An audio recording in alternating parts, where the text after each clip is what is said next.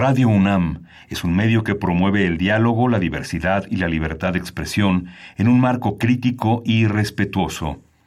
Los comentarios expresados a lo largo de su programación reflejan la opinión de quien los emite, mas no de la radiodifusora.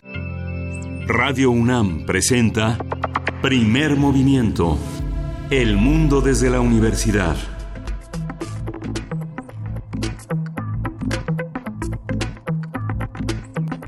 Hola, buenos días. Hoy es jueves 2 de mayo y son las 7.05 de la mañana aquí en la Ciudad de México.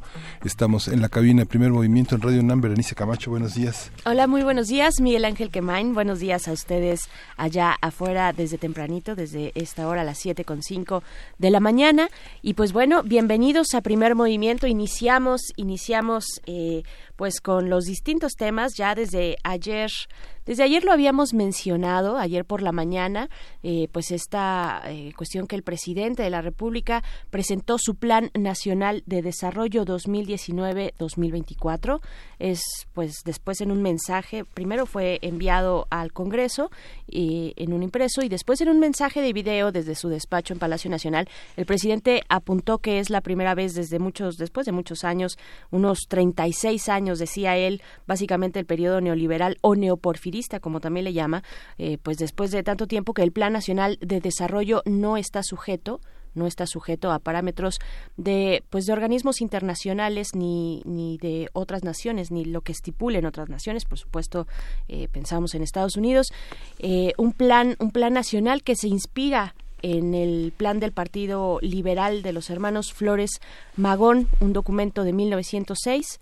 Y pues bueno, tendremos el tiempo eh, suficiente más adelante en otras emisiones para desmenuzarlo, para ver en qué consiste, cuáles son las propuestas, si, si pues se alcanzan a ver los cómo, que es una crítica que, que se le ha hecho particularmente a este documento, pero digamos en lo general, pues además de una introducción donde plantea el contexto eh, internacional, así como sus perspectivas a largo plazo y de reconstrucción del, del país. Además de esto, pues están eh, los principios rectores de su política, eh, ejes transversales, tres ejes transversales que eh, giran en torno a la igualdad de género, no discriminación, también a la inclusión, al combate a la y al desarrollo sostenible.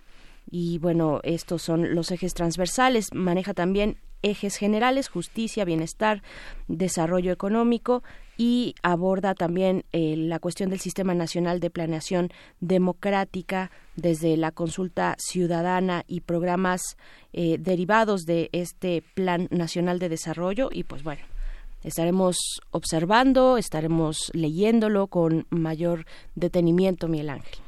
Sí, justamente, Berenice. Y, bueno, amanecimos también con un, reportaje muy interesante que publica Eje Central en su edición del 2 al 8 de mayo. Es, es una entrevista, o una serie de entrevistas y de datos que ofrece Oscar Santillán, él es reportero de Eje Central, este periódico, este eh, semanario que eh, recibimos eh, gratuitamente aquí en Radio UNAM, y, pero que está eh, accesible en todas partes, está accesible en su página web ejescentral.com.mx, donde se publica una entrevista muy interesante, una de, uno de los documentos es una entrevista con Genaro Villamil, presidente del sistema público de radiodifusión del Estado mexicano que cuestiona la administración de saliente Armando Carrillo Labat que estuvo al frente de esta de este sistema eh, público de radiodifusión del Estado mexicano y que muestra a Genaro como hay un eh, procedimiento en el que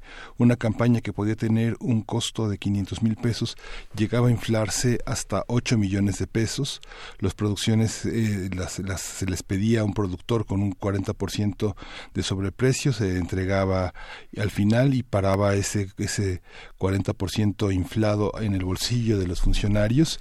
Genaro dice que se hicieron 465 contratos de servicios relacionados con la producción que se emplearon para elaboración de campañas publicitarias y producciones que eran un ejercicio de simulación, le dice a Oscar Santillán, Genaro Villamil, y esa producción de la serie que traía que no, no tenía ningún valor televisivo, no era realmente para transmitirla en pantalla, era para pagar el negocio de campañas subcontratadas con privados y pues esta este inflación de costos suma 1.579 millones de pesos que están cuestionados a la administración saliente entre 2016 y 2018 es un verdadero, un verdadero escándalo. Este un año antes en 2017 el sistema gastó 600 millones 340 mil pesos con un costo con 153 contratos que se dividieron en, en, distintos destinatarios que se adjudicaron de manera directa.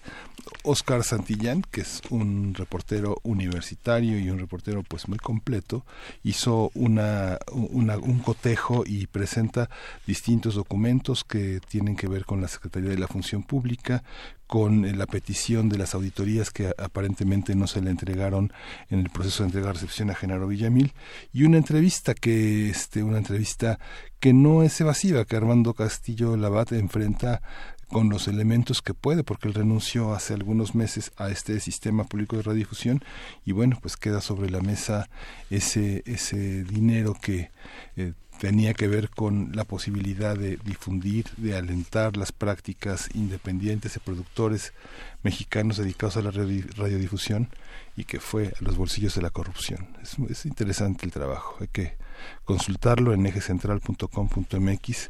Oscar Santillán es el autor de ese trabajo y Genaro Villamil es el que genera toda esta información que pues que es alarmante. Pues sí, habrá que echarle eh, una mirada a lo que nos propone Eje Central y, en general me parece una propuesta editorial también interesante este este semanario. Hay esfuerzos importantes dentro de su eh, de, de, pues de su contenido editorial. Así es que bueno, pues ahí está esta propuesta para iniciar este jueves 2 de mayo. Vamos a arrancar primer movimiento con eh, pues eh, autoayuda, nuestra sección de autoayuda, pánico y arsénico. Eh, comentaremos este tema con el doctor Agustín López Munguía, investigador del Instituto de Biotecnología de esta universidad en Cuernavaca, Morelos. Y vamos a tener nuestra sección de todos los jueves, eh, Historia de México, en la voz de Alfredo Ávila, el es investigador del Instituto de Investigaciones Históricas de la UNAM. Vamos a continuar esta conversación sobre la historia fiscal de la independencia y después de la independencia. Y así también hacia nuestra segunda hora, en nuestra nota nacional, vamos a platicar sobre la reducción en el gasto público y esta ley de austeridad, austeridad republicana, una de las propuestas pues eh, más simbólicas del actual gobierno de, del gobierno de Andrés Manuel López Obrador, algo en lo que ha insistido desde un inicio, desde un principio eh, eh, previo incluso a su campaña. Vamos a estar comentando con la doctora Alejandra Macías Sánchez, quien es directora de investigación del Centro de Investigación Económica y Presupuestaria, el CIEP. Sí, vamos a continuar con nuestra nota internacional. Vamos a hablar de los conflictos que se han dado en Honduras, los conflictos recientes en ese país centroamericano. Vamos a contar con el comentario de Ricardo González. Él dirige Freedom House para Honduras. Y después tenemos la mesa con los mundos posibles a cargo del doctor Alberto Betancourt, como todos los jueves, doctor en historia, profesor de la Facultad de Filosofía y Letras de la UNAM y coordinador del Observatorio del G20 de la misma facultad. Lo que nos propone el doctor Alberto Betancourt en esta ocasión es la visita de Jared Kushner a México. Sí, y vamos a tener una nueva, tenemos una nueva sección que se llama Biosfera en Equilibrio y que la eh, encabeza Clementina Equigua. Eh, Clementina Equigua es bióloga y doctora en ciencias de la Facultad de Ciencias de la UNAM y divulgadora del Instituto de Ecología. Recorre el trayecto del incendio de Notre Dame a los incendios forestales. Así es, y bueno, les damos también la bienvenida a quienes nos sintonizan a través de la Radio Universidad de Chihuahua en el 105.3, en el 106.9 y en el 105.7. Estaremos con ustedes de 6 a 7 de la mañana, hora de Chihuahua, 7 a 8 hora de la Ciudad de México. Un abrazo, un saludo, buenos días para quienes nos sintonizan por allá. Gracias por enviar sus comentarios. Díganos cómo amanecen allá en Chihuahua. Ya eh, hemos recibido por acá en nuestras redes sociales, pues sí, algunas eh, algunas señales, algunas señales de, que nos escuchan por allá. Agradecemos mucho, en verdad, que se tomen ese tiempo para enviarnos un tweet, un mensaje, arroba PMovimiento en Twitter, así nos encuentran, y en Facebook pueden encontrarnos como Primer Movimiento, y no se nos puede olvidar tampoco que la poesía necesaria en esta ocasión le toca a Miguel Ángel Quemain. ¿Todo listo, Miguel Ángel? Listo. ok, pues vamos a empezar con Primer Movimiento. Muy buenos días. Vamos a empezar con música, vamos a escuchar de Radio Jarocho las Comadres.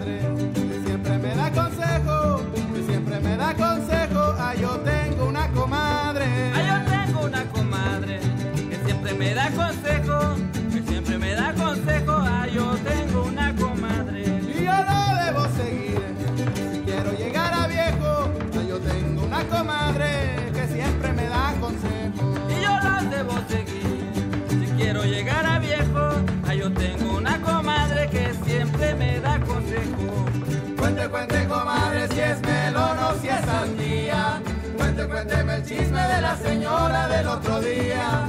Cuente, cuente, comadre, que también le cuento yo.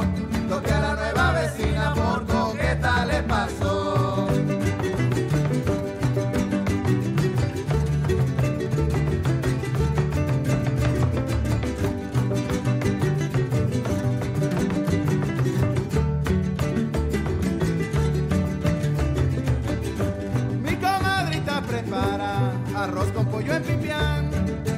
pollo en pipián, mi comadrita prepara. Mi comadrita prepara, arroz con pollo en pipián, arroz con pollo en pipián, mi comadrita prepara. Con agua fresca de horchata y tortillas del comal, mi comadrita prepara, arroz con pollo en pipián. Con agua fresca de horchata y tortillas del comal, mi comadrita prepara arroz con pollo en pipián. Cuente, cuente, comadre, si es melón o si es sandía. Cuente, cuente el chisme de la señora del otro día. Cuente, cuente, comadre, que también le cuento yo. Lo que a la nueva vecina por coqueta le pasó.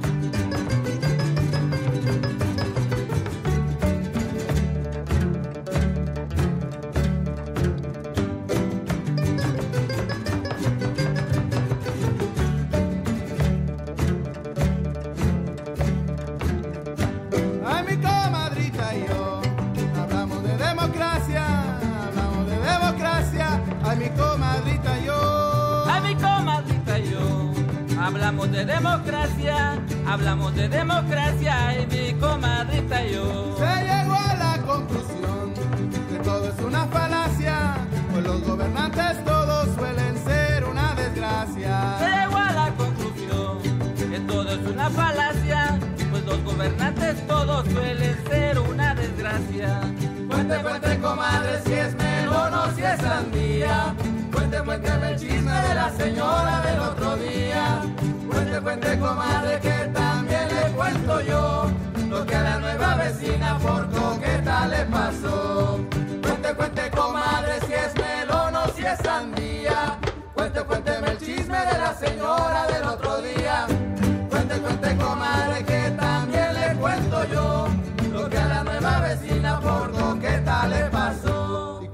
Pasó, que se enamoró. Primer movimiento. Hacemos comunidad. Jueves de autoayuda. La Procuraduría General del Consumidor informó que los niveles de arsénico en el agua mineral Peñafiel se encuentran en la normativa que prevalece en México y aclaró que no representan algún riesgo para la salud.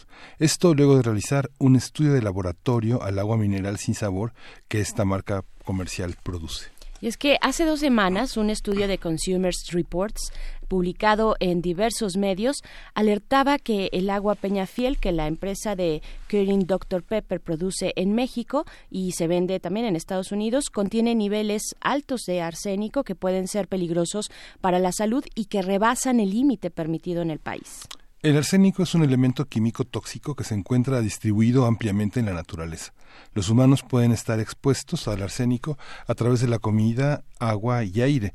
Dependiendo de la exposición a este elemento, sus efectos en la salud van desde irritación en el estómago e intestinos, disminución en la producción de glóbulos rojos y blancos, cambios en la piel e irritación en los pulmones, hasta la probabilidad de desarrollar cáncer de piel, pulmón o hígado.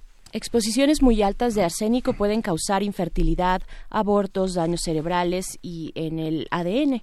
A partir de las notas que han salido recientemente sobre el contenido de arsénico en ciertas bebidas, hablaremos sobre el arsénico y su presencia en los alimentos, cómo se mide, cuáles son sus efectos en el organismo y si existen rangos de normalidad o inocuidad. Eh, nos acompaña para ello el doctor Agustín López Munguía. Él es investigador del Instituto de Biotecnología de la UNAM en Cuernavaca, Morelos. Bienvenido, doctor Agustín López. Muy buenos días. Gracias por conversar con nosotros aquí en Primer Movimiento. Al contrario, gracias a ustedes, Berenice, por la invitación. Pues bueno, con, con esta nota, eh, estas notas recientes que desde hace aproximadamente dos semanas han apuntado a altos contenidos de arsénico en una bebida muy popular que es esta agua eh, Peñafiel de la empresa Dr. Pepper en México. ¿Qué decir? ¿Cómo eh, debemos alarmarnos? Vaya, mucha gente ya lo ha hecho, eh, incluso eh, empresas de, alimentos, digamos, restaurantes, empresas de servicios de alimentos, pero ¿qué debemos tener en cuenta para tal vez mantener la calma o ser más cuidadosos?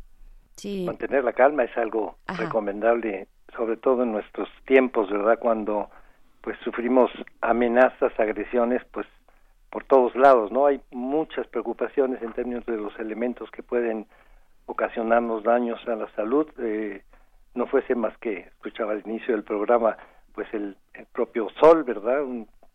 las, radiaciones solares, pues son eh, el aire que estamos respirando cada vez con más problemas de contaminación. Entonces, aquí estamos hablando de un producto, pues voy a usar la palabra natural en el sentido de que pues se, no es algo con lo, que hayamos contaminado eh, nuestro medio ambiente, como es el caso del, del aire, ante lo cual pues, eh, eh, pues podemos tomar medidas correctivas, que de hecho estamos haciendo. En el caso del arsénico, pues el arsénico se encuentra presente en la naturaleza, es parte de los elementos que forman parte de la corteza terrestre y quizás sí esta sobreexplotación que hemos hecho de las aguas del subsuelo hacen que cada vez más eh, el agua que estamos consumiendo pues aumente los niveles de este elemento que naturalmente pues se encuentra en minerales que han estado ahí por por millones de años no estamos eh, celebrando este año el año de la tabla periódica y yo sé que Radio UNAM va a iniciar pronto una serie de pláticas al respecto de la tabla periódica, los elementos que, que, que, se presenta y pues el, el arsénico es uno de ellos y uno de los que se conoce con desde hace muchos años, ¿no? Yo en lo particular, pues eh, en un número especial que va a publicar la revista Como ves, eh, reflexionaba sobre la tabla periódica y nuestros alimentos. Y eh, pues curiosamente, pues no puse la atención en el arsénico, pues porque definitivamente a pesar de que somos lo que comemos y básicamente en este caso aplicamos ese ese dicho en términos de que somos carbono, somos hidrógeno, oxígeno, nitrógeno, fósforo, en fin, que pues viene de los de los alimentos básicamente y los alimentos lo toman de la tierra y en fin, ahí podemos remontarnos hasta lo que Carl Sagan dijo alguna vez de que somos polvo de estrellas donde se originan eh, mm, los elementos eh, que conforman nuestro planeta, ¿no? Pero también el arsénico. Y en, ah, en esta reflexión que hacía yo sobre la tabla periódica y nuestros alimentos, pues eh, hacía referencia a un libro maravilloso que justamente se llama así, La tabla periódica, que publicó Primo Levin en 1970 y tantos, y que pues nos hace una primera parte muy interesante sobre comparación de los elementos y los estados de ánimo del, del ser humano, pero al final hay un capítulo muy eh, inspirado, muy eh, actual en el sentido de cómo el, un átomo de carbono, básicamente este capítulo se refiere a un átomo de carbono que está en el subsuelo en una piedra caliza y que de pronto, por una eh, circunstancia atmosférica, se convierte en CO2, pasa de, o sea, eh, calcinada esta piedra y se libera este carbono como CO2 y empieza un ciclo, ¿verdad? Que ah, pues pasa por muchos, pasa de la forma inorgánica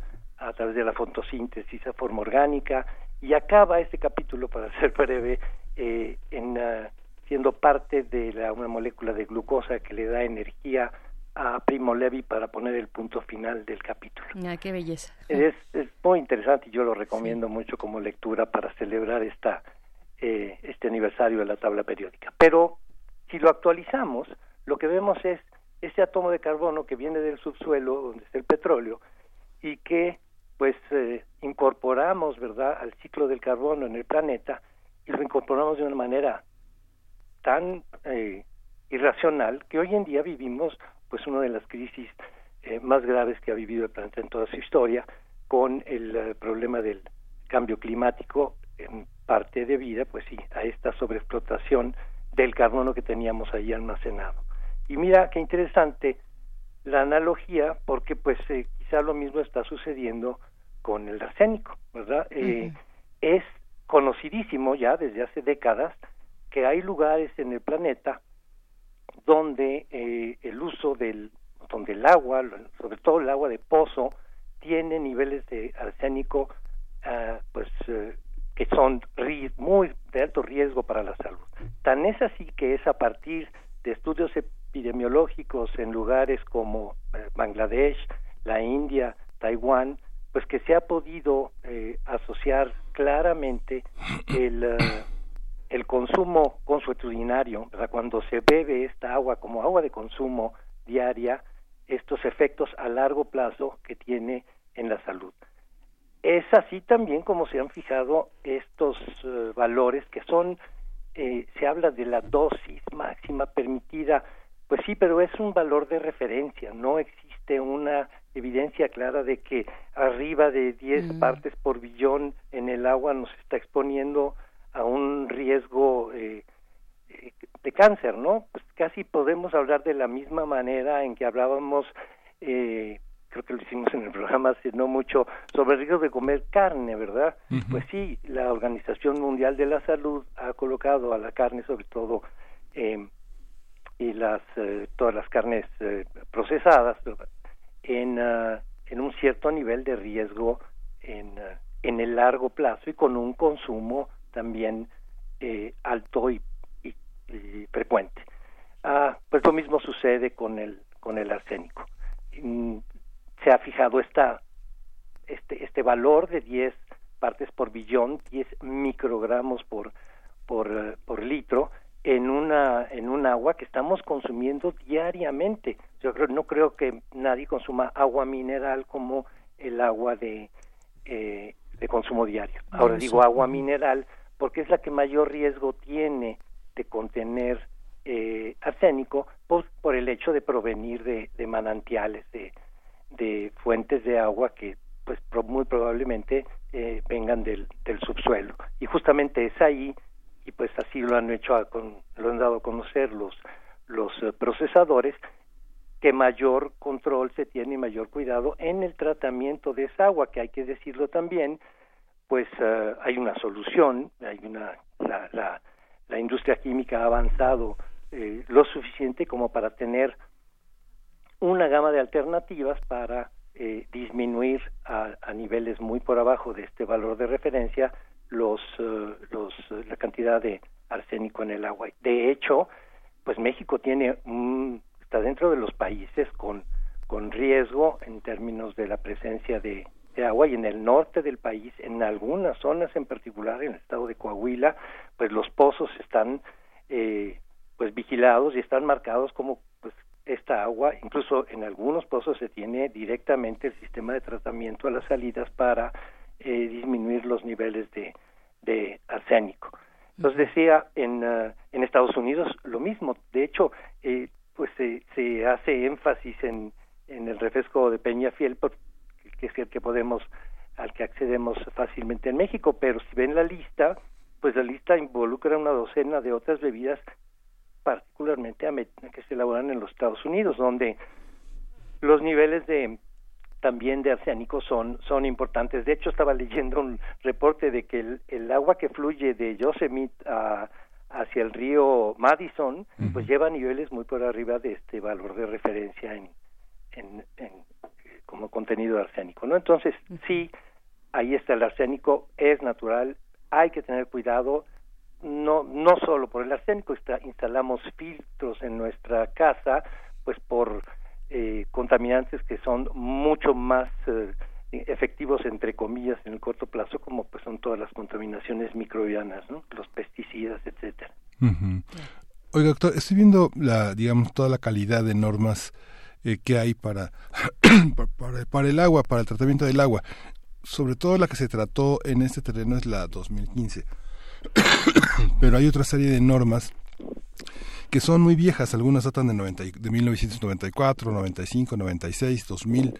Este, los métodos que se utilizan para evaluar, por ejemplo, la presencia de minerales como cadmio, arsénico, plomo, estaño, cobre, fierro, zinc, este, utilizan el método de la espectrometría de, absorción atómica. ¿Hay otros métodos? ¿Hay, la tecnología ha crecido, ha crecido los avances para determinar con mayor precisión si hay otras cosas o son los mismos? Este es el método digamos, más preciso del que del que se dispone. Hay otros métodos mucho más, eh, quizá menos eh, exactos que determinan la presencia para posteriormente colorimétricos que se pueden efectuar en cualquier en cualquier laboratorio, pero eh, pues las muestras que se toman, por ejemplo, cuando ya hay sospecha de que alguien fue intoxicado con uh, con arsénico en algún laboratorio, pues generalmente se envían a lugares donde se tiene un espectrómetro de absorción atómica, que sería el, el método más este preciso, ¿no?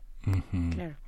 Eh, doctor, también, pues como consumidores que, que, habitamos en el, en el caso de aquí de la Ciudad de México, pues una gran urbe que no tenemos este contacto con lo que estamos, cómo se están produciendo los alimentos que consumimos y menos estos eh, alimentos que ya llevan un proceso diferente, pues no nos queda otra más que tener, eh, sí fijarnos en, en, eh, pues en lo que el productor nos, nos brinda dentro de la etiqueta información de cada uno de los productos, pero que a veces es complicado leer, uno tiene que tener un, un, un más para poder leer las etiquetas eh, y hacer las, eh, la comparación de cantidades, ¿no? Resolver ese tipo de cosas, pero no nos queda de pronto tampoco más que confiar en los procesos de control de calidad de las empresas, ¿no? Claro. Eh, ¿Cómo, qué decir de estos, de estos, de estos procesos? ¿Son rigurosos en nuestro país? ¿Se superan a sí mismos? Ya lo decía Miguel Ángel, pues hay una serie de, de, de, de, estándares, de estándares importantes, por supuesto, eh, y a nosotros no nos queda más que eso, más que confiar, ¿no? Y, encomendarnos, pues, a quien eh, mejor confianza, más confianza le tengamos, ¿no? Claro, claro. Totalmente de acuerdo contigo, Berenice. Este es un tema bien polémico porque quienes eh, opinan lo contrario a, a, lo que yo pienso, que es un poco lo que tú estás señalando, pues lo que exigen es información al consumidor en la etiqueta y justamente el problema es que cada vez tenemos etiquetas más complejas, con más cosas que leer, que al final de cuentas acaba pues el consumidor por rendirse y decir, bueno, pues esta eh, etiqueta o confío pues en lo que el nombre sea de Dios y, y, además también pues vivimos una manipulación mercadotécnica que utiliza la etiqueta pues sí para dar esta información y al lado con no contiene esto, no contiene el otro, son bio no sé qué tantos, entonces pues el, el consumidor acaba más confundido que, que informado. Por el otro extremo, entonces entrega toda su confianza a alimentos que, ¿cómo les voy a llamar? Tradicionales, regionales, este, uh, orgánicos, ¿verdad? Eh, ancestrales, que no tienen ninguna regulación o que tienen una regulación tan estricta pues que sí tienen la etiqueta de la una eh, certificación orgánica por una instancia internacional, pero que hace que el costo del producto se eleve a niveles pues muy por arriba de lo que cuesta el alimento eh, el mismo alimento en, en el mercado, ¿no? Este, digamos, no certificado. Entonces, ¿cuál es la opción? Pues la opción tener es tener autoridades sanitarias, eh, normas, vigilancia de las normas que le den al consumidor la seguridad de que si compra algo que tiene el, el certificado, ¿verdad? O que existe una, que tiene un registro de la Secretaría de Salud, pues puede confiar. Y, y, yo siento también ahí que la comunidad científica juega un papel clave en el sentido de estar en plena comunicación con las autoridades sanitarias para alertar, por ejemplo, en este caso, de que pues los niveles de arsénico, eh, la norma los disminuye, ¿no? Entonces, en un principio, pues se hablaba de, no sé, 50 partes por billón, 25 se bajó a 10, en, en, fin, esto ha venido pasando pues también en cuestiones médicas para, para elementos de salud y hay un par de ejemplos que nos muestran que eh, pues nos dan un poco de confianza como para relajarnos en el sentido de esta eh, relación que hay entre la ciencia y la eh, pues la vigilancia de en, en, términos de lo que consumimos. Uno de ellos es la los ácidos grasos trans eh, que dicho sea de paso pues el, uh, hace unas cuantas décadas pues se pensaba que sustituir las grasas saturadas por estos ácidos grasos trans este eh, iba a tener un beneficio a la salud. Y entonces bueno se inundó el mercado con productos con grasas este parcialmente saturadas con métodos eh, industriales hoy en día pues ya hay una alerta y prácticamente no hay alimento que contenga aditivos basados en grasas que tienen estos ácidos grasos trans. Otro es los compuestos que se forman cuando uno fríe los alimentos, particularmente las papas fritas, que es la acrilamida. Entonces, ya también se sabe y la industria está eh, pues pendiente de los niveles de acrilamida que se forman en todos los productos fritos en el en el uh, en particular las papas, pero no solo eso, ¿no? Entonces, uh -huh. creo que en ese sentido um, pues no nos queda en esta disyuntiva que, que planteas, más que presionar, eso sí, para que nuestras autoridades sanitarias estén vigilantes, para que se hagan de la información científica pues más uh, uh, eh, actualizada, revisar constantemente las normas, también lo señalaba Miguel Ángel, este, eh, actualizar las, las técnicas, revisar los niveles de tolerancia y este y confiar en un en un mundo cada vez más complejo porque también lo que cada vez sabemos más de sí. lo que, de lo que uh -huh. comemos, de lo que respiramos, y mientras más sabemos, pues más nos preocupamos, ¿no? O sea, hay una paradoja en, en todo esto, ¿no? Me pareciera que mientras menos sabemos y nos abandonamos ahí a lo Sí, a la, al mundo bucólico, pues este, menos preocupados estamos. El gran filósofo Nicolás de Cusa defendía la docta ignorancia y, y Tomás Moro también esa forma de, este, de indiferencia que da la ignorancia frente a las cosas que hoy nos preocupan como nunca, ¿no? ¿Verdad? Sí. Oiga, fíjese que eh, este, los que eh, éramos niños hace 30, 40 o 50 años eh, eh, decían no tomes hielos porque están sucios. Hay una norma que entró en vigencia desde, desde 2002 que este, tenía una norma que contemplaba ciertos elementos y la norma que entró, que se modificó ya en 2016, toma en cuenta, siempre se toma en cuenta el arsénico, pero ya aparecieron elementos como mercurio, como cobre, como cadmio, como bario, ¿no? Este, y los análisis que decían que la, la norma, el, el hallazgo de la norma era que los análisis bacteriológicos habían aumentado en su frecuencia con claro. métodos este, ya cada vez más eh, lumínicos, este, de tinturas, etcétera.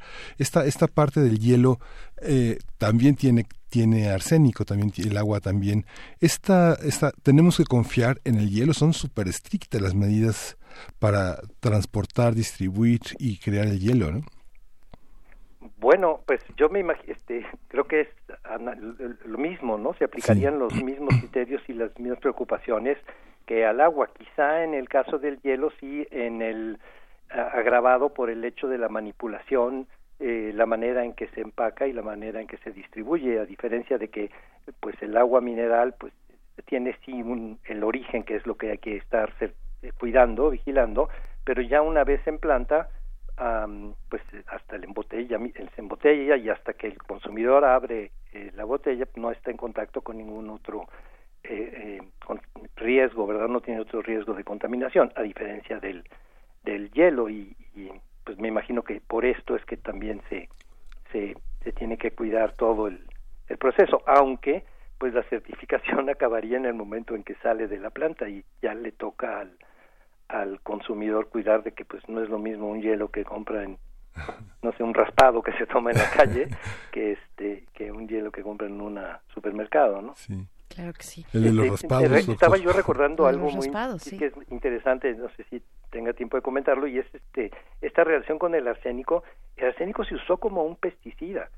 Eh, antes del DDT vean los progresos que hemos hecho. Antes de ETL, uno de los primeros pesticidas que se utilizó fue una sal de una sal de arsénico.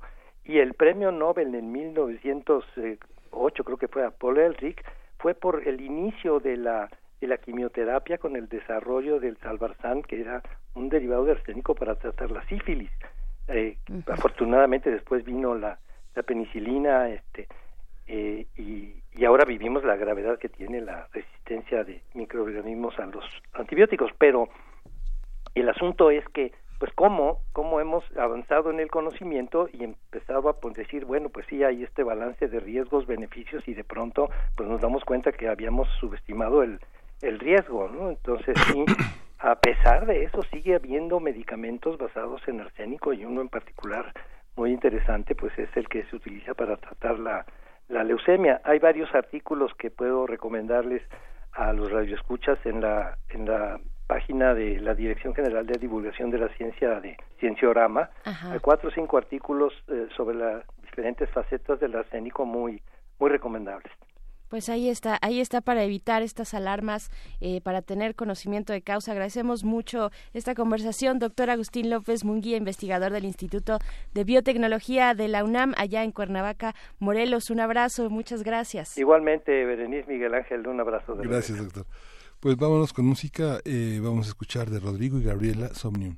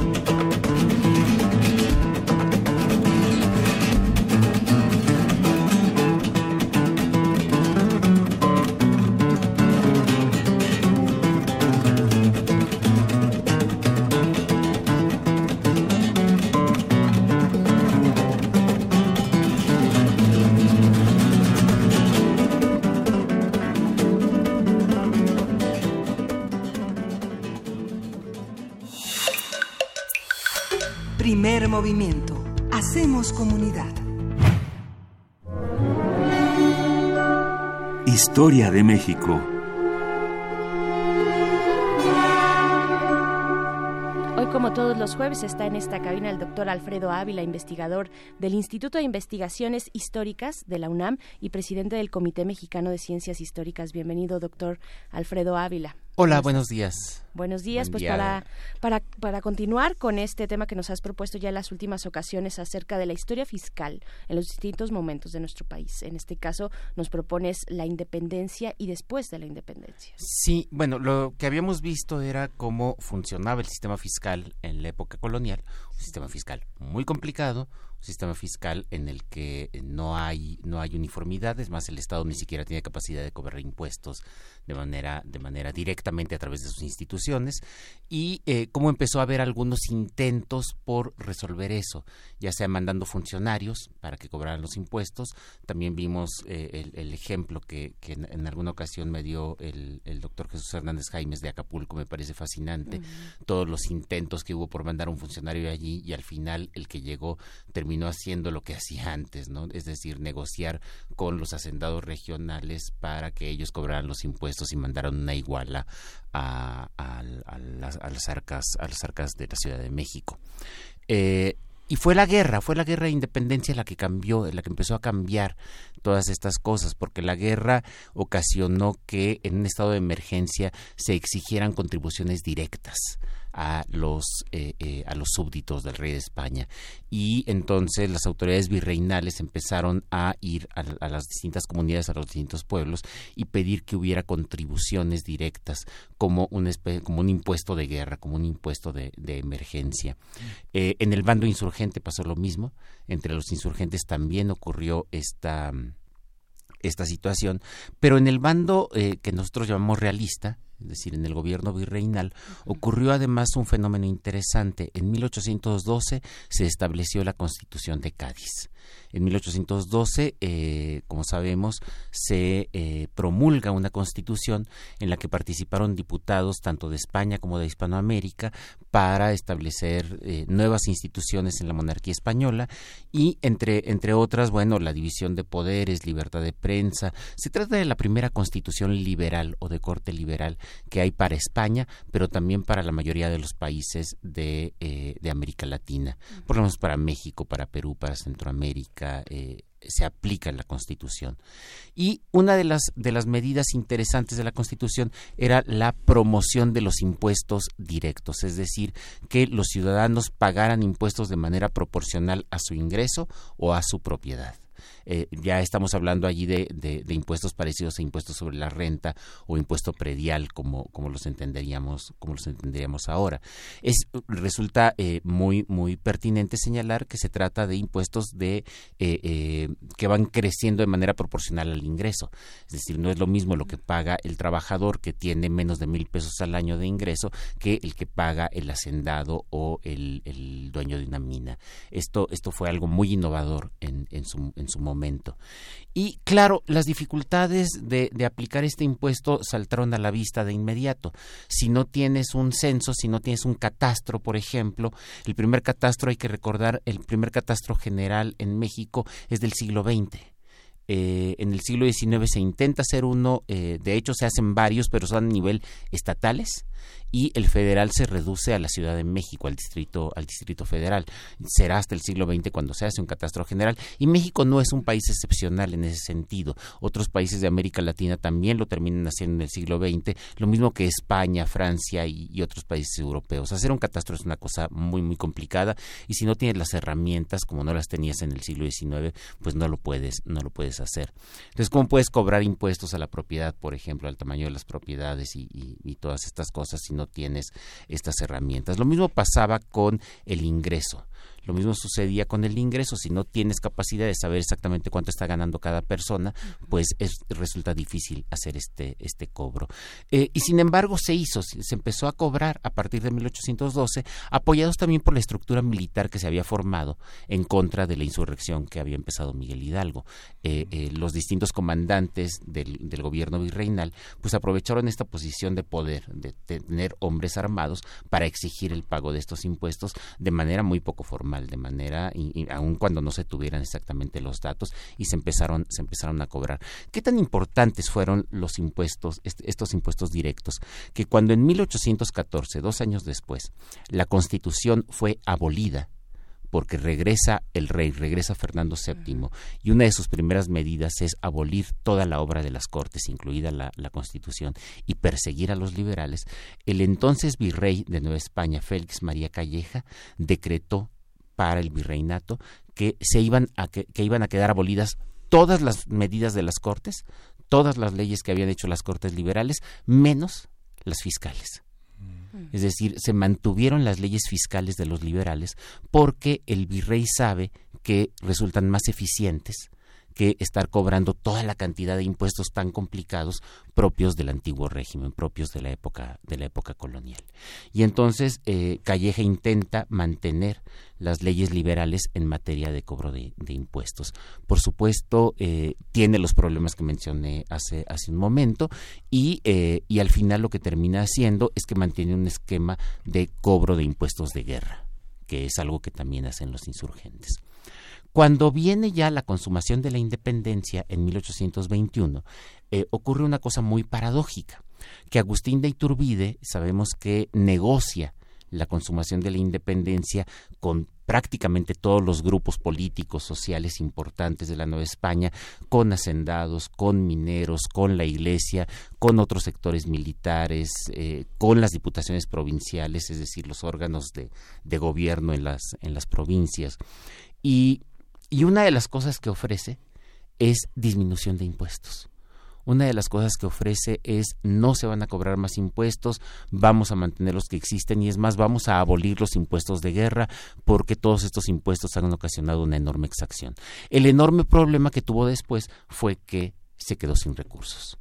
Se quedó sin recursos para eh, eh, para el financiamiento del, del, nuevo Estado, de la monarquía del Imperio Mexicano, y esto ocasionó un tremendo desbalance y también una transformación brutal en la cultura del pago de impuestos de los mexicanos, porque hasta ese momento los, los habitantes de la Nueva España estaban acostumbrados a pagar impuestos de manera muy irregular, si ustedes quieren, y por supuesto, como en todas partes había evasión y había elusión de impuestos, los productores de ganado siempre minimizaban el número de reses que tenían, por ejemplo, para pagar menos diezmo, cosas como esa. Pero luego lo que viene con Agustín de Iturbide, y, esto se ve incluso en algunas publicaciones de la época, no, tanto en publicaciones, sino sobre todo en, folletos anónimos, en, papeles sueltos que, se distribuían, eh, es que con la independencia se acabaron los impuestos impuestos. Con la independencia ya no se pagarían más impuestos y efectivamente este fue un discurso que el propio Iturbide había, había promovido. Y no faltaron algunas personas como Francisco Severo Maldonado, quien más o menos en esas mismas épocas hace un plan de hacienda, un plan de hacienda bien interesante porque lo que sugiere Maldonado era la reorganización de un país a partir de distintos, de distintos cuerpos, es decir, el país entero como un gran cuerpo formado por corporaciones más pequeñas que a su vez tienen corporaciones más pequeñas hasta llegar finalmente a los ayuntamientos y luego a las familias, las familias entendidas como corporaciones. Eh, la imaginación de, Severo Maldonado, que muchas veces se ha rescatado como democrática o tal, en realidad es sumamente organicista. Eh, y una de las propuestas de Francisco Severo Maldonado es que el nuevo Estado, que surgió de la independencia no cobrara impuestos. Pero además lo dice en serio. Es decir, no es como lo que, lo, que pasaba con la gente en la calle que decía, hey, ya no vamos a pagar impuestos porque somos independientes, qué felicidad y tal.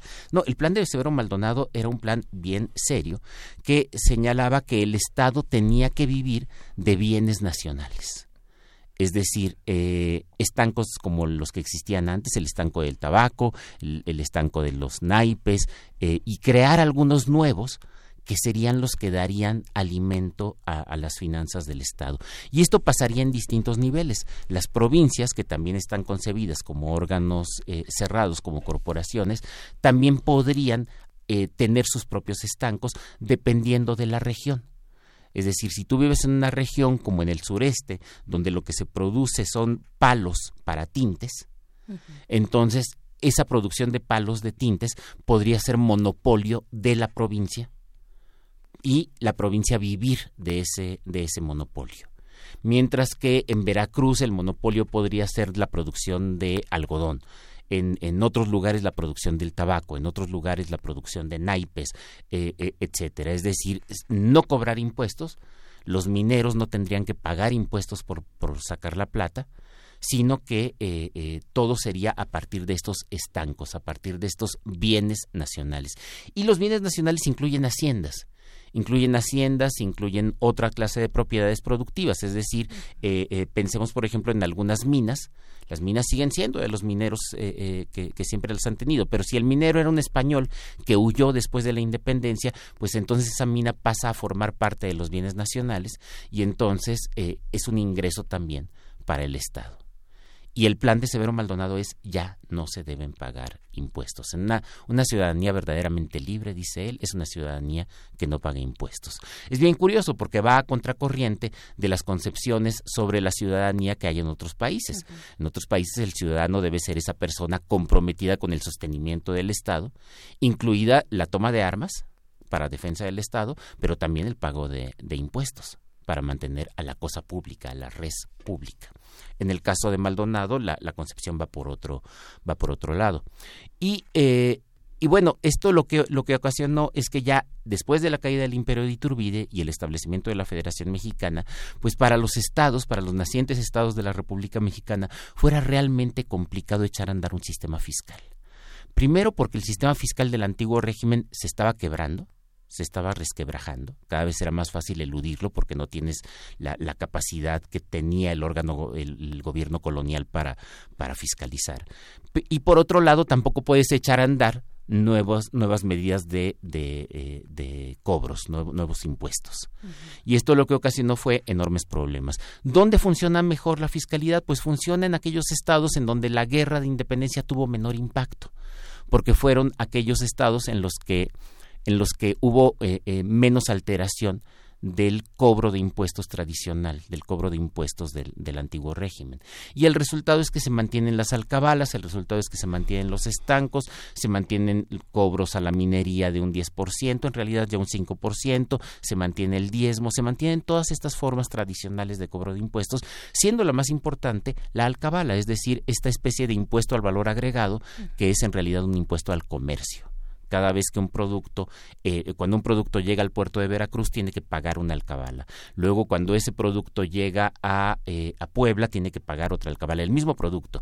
Y luego de Puebla a la Ciudad de México tiene que pagar otra alcabala. Y si este producto tiene que ir hacia otra parte, digamos Querétaro, Guanajuato, San Luis Potosí, paga más alcabalas con el resultado de que un mismo producto cuesta muy diferente en Veracruz que en San Luis Potosí dependiendo del origen de, es, muy interesante todo esto que planteas porque de alguna manera también va, va paralela como la historia de una subjetivación sobre las prácticas de la riqueza, el trabajo, ¿no? que tiene que ver también con lo que sabemos de los ciudadanos y lo que observamos de ellos a primera vista en un plano muy sensible, muy fenomenológico en aquellos momentos, ¿no? Sí, sí, y que tiene que ver con todo lo que estamos viviendo hoy. Bueno, lo que me gustaría hacer las, las semanas siguientes es hablar precisamente de cómo se fueron estableciendo ya los impuestos directos, los intentos que hubo y los fracasos que hubo, precisamente por la concepción que se tiene del ciudadano, cómo debe ser el ciudadano, cuál es el deber del ciudadano frente, frente al Estado. Perfecto. Pues bueno, ahí está esta conversación. Oigan, chicos, perdón. no quiero no quiero no quiero terminar, es que hoy se cumplen dos años del asesinato de Lesbi en Ciudad Universitaria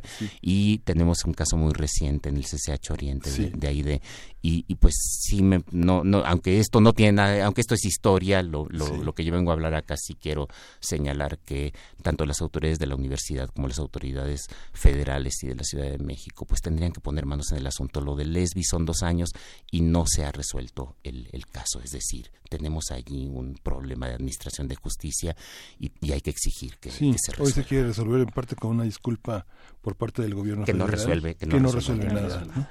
Sí, y hay una también una recomendación por parte de la Comisión de Derechos Humanos de la Ciudad de México muy puntualmente para el tema de lesbi que ya hace unos meses se emitió. Y pues bueno sí por supuesto es un tema que también agradecemos que, pongas en la mesa doctor Alfredo Ávila. Nos encontramos el próximo jueves. Nos vemos el siguiente jueves. Gracias. Gracias Chihuahua nos vamos Nos vamos y nos despedimos de Chihuahua. Gracias, nos encontramos mañana para ustedes a partir de las 6 de la mañana, 7 de la mañana hora de la Ciudad de México. Muy buenos días. Vámonos con un corte porque son las 7 con 59 de la mañana. Regresamos, esto es Primer Movimiento. Síguenos en redes sociales. Encuéntranos en Facebook como Primer Movimiento y en Twitter como arroba PMovimiento. Hagamos comunidad.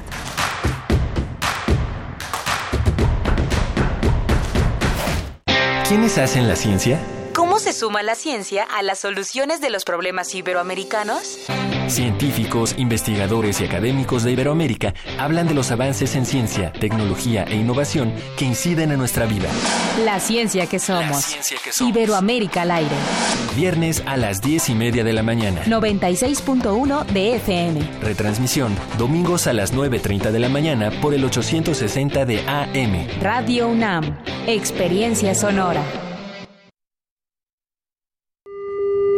Hace varios eones, la Tierra fue un planeta rebosante de vida. Sus habitantes agotaron los recursos naturales y acabaron con los seres vivos. No permitamos que el futuro nos recuerde como una tragedia griega.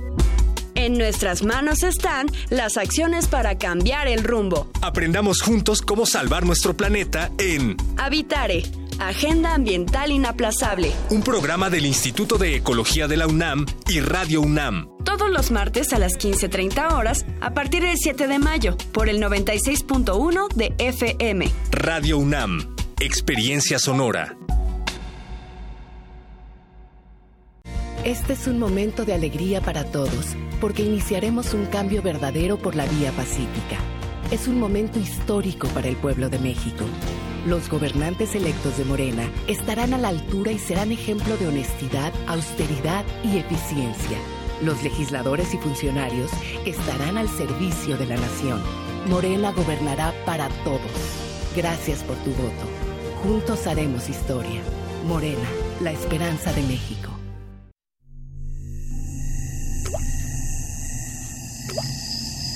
Echa a volar tu imaginación y plasma tus ideas de forma visual. Te invitamos al curso. El dibujo y la ilustración como herramienta de expresión personal para el mundo laboral. Crea imágenes de acuerdo con nuestro entorno y cultura. Martes y viernes, del 3 de mayo al 4 de junio, de 5 a 7 de la noche, en el Aula 2 de Radio UNAM. Informes e inscripciones al 5623-3272. Sé parte de esta experiencia artística. Radio UNAM. Experiencia sonora.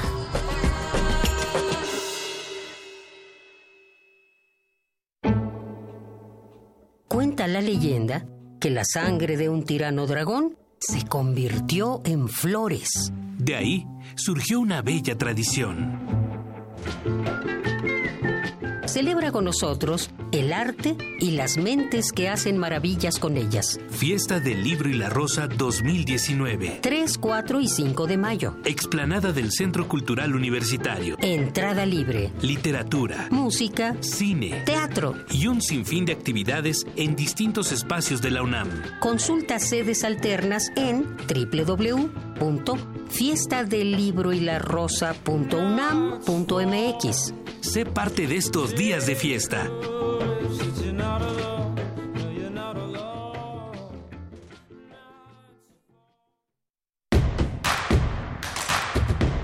Queremos escucharte. Llámanos al 55 36 43 39 y al 55 36 89 89. Primer movimiento. Hacemos comunidad. Son las ocho con tres de la mañana de este jueves. Jueves ya, Miguel Ángel, bien, bienvenido de nuevo, buenos días. Ya estamos en jueves, estamos por lograrlo. Nosotros y todos aquellos que nos escuchan, aunque esta semana pues tuvo eh, en, eh, a la mitad pues este receso para muchos, para muchas, y pues bueno, sí, eh, regresar de las vacaciones, regresar de una jornada de, de, como la que tuvimos de dos semanas de Semana Santa, pues bueno, sí, sí cuesta de pronto su esfuerzo regresar y ponerse en este en este ritmo de trabajo, pero aquí estamos, aquí estamos muy contentos, además dándole la bienvenida a quienes nos sintonizan desde Morelia, eh, la bienvenida a la Universidad Michoacana de San Nicolás de Hidalgo a través de su radio Nicolaita que transmite por el 104.3. Estaremos con ustedes durante la próxima hora de 8 a 9 de la mañana. Bienvenidos, bienvenidas hasta Morelia. Escríbanos a nuestras redes sociales arroba PMovimiento en Twitter y Primer Movimiento en Facebook. Y pues bueno, eh, nos queda todavía mucho por delante y cosas muy interesantes y pues eh, y entre ellas Miguel Ángel entre ellas pues vamos a estar platicando en nuestra nota nacional de la reducción del gasto público y la ley de austeridad republicana que ya eh, fue aprobada y que está eh, pues ahora vaya esta propuesta de Andrés Manuel López Obrador que ahora se consolida se cristaliza ya en su gobierno una propuesta muy muy vieja digamos bueno que, que no que no viene con a partir de la campaña sino desde mucho antes la austeridad republicana casi como un valor moral también, eh, algo que ha caracterizado al gobierno de Andrés Manuel López Obrador, pues en el comentario de la doctora Alejandra Macías Sánchez, directora de investigación del Centro de Investigación Económica y Presupuestaria, por sus siglas el CIEP. Sí, que se va a cruzar con la con la ley de remuneraciones de los servidores públicos, con el memorándum que se giró el primero de diciembre, que pone en la calle prácticamente a todas las personas que fueron contratadas a partir de esa fecha y hasta esta última quincena y que va, va a generar pues una, una visión de la administración pública pues muy particular, ¿no? Es, yo creo que es la primera vez en más de 30 años que hay una hay un recorte de este calibre en, en, la administración pública en la en la burocracia que ha sido como el pilar de una clase media que sostiene a una clase media media. Así es una clase media media. Y ahora que estábamos dando la bienvenida a eh, la radio Nicolaita pues queremos también sumarnos a su eh, aniversario 43 ah, radio años de la radio Nicolaita eh, esta esta radio universitaria que cumple 43 43 años. Van a tener distintas actividades entre ellas un concierto con Héctor Infanzón y su cuarteto. Esto tendrá lugar el día jueves 9 de mayo de este año a las 8 a las 8 de la noche y pues bueno, estaremos esto será también en el Jardín de Radio Nicolaita en Ciudad Universitaria. La entrada es con pases de cortesía que ya tendrán más adelante en en, eh, este, en la transmisión, en algún momento de la transmisión de la radio Nicolaita a través del 104.3, pero no queríamos dejar de mencionarlo. Se, se, se están por cumplir 43 años de hacer radio universitaria desde Morelia y lo festejamos desde estas frecuencias del 96.1 de FM en Radio UNAM y pues bueno, eh, eh, estaremos pendientes para esta fiesta y también celebrando junto con ustedes, Miguel Ángel. Sí, y bueno, pues vámonos a nuestra nota nacional. Ah. Primer movimiento. Hacemos comunidad. Nota nacional. Con 361 votos a favor, 45 en contra y dos abstenciones, la Cámara de Diputados aprobó la Ley de Austeridad Republicana, así como la reforma a la Ley General de Responsabilidades Administrativas y la Ley de Presupuesto y Responsabilidad Hacendaria, que fueron turnadas ya al Senado de la República. El objetivo de la ley de austeridad es eliminar privilegios como la contratación de seguros privados de gastos médicos, de vida o de separación individualizada o colectiva, así como evitar el engrosamiento del aparato burocrático.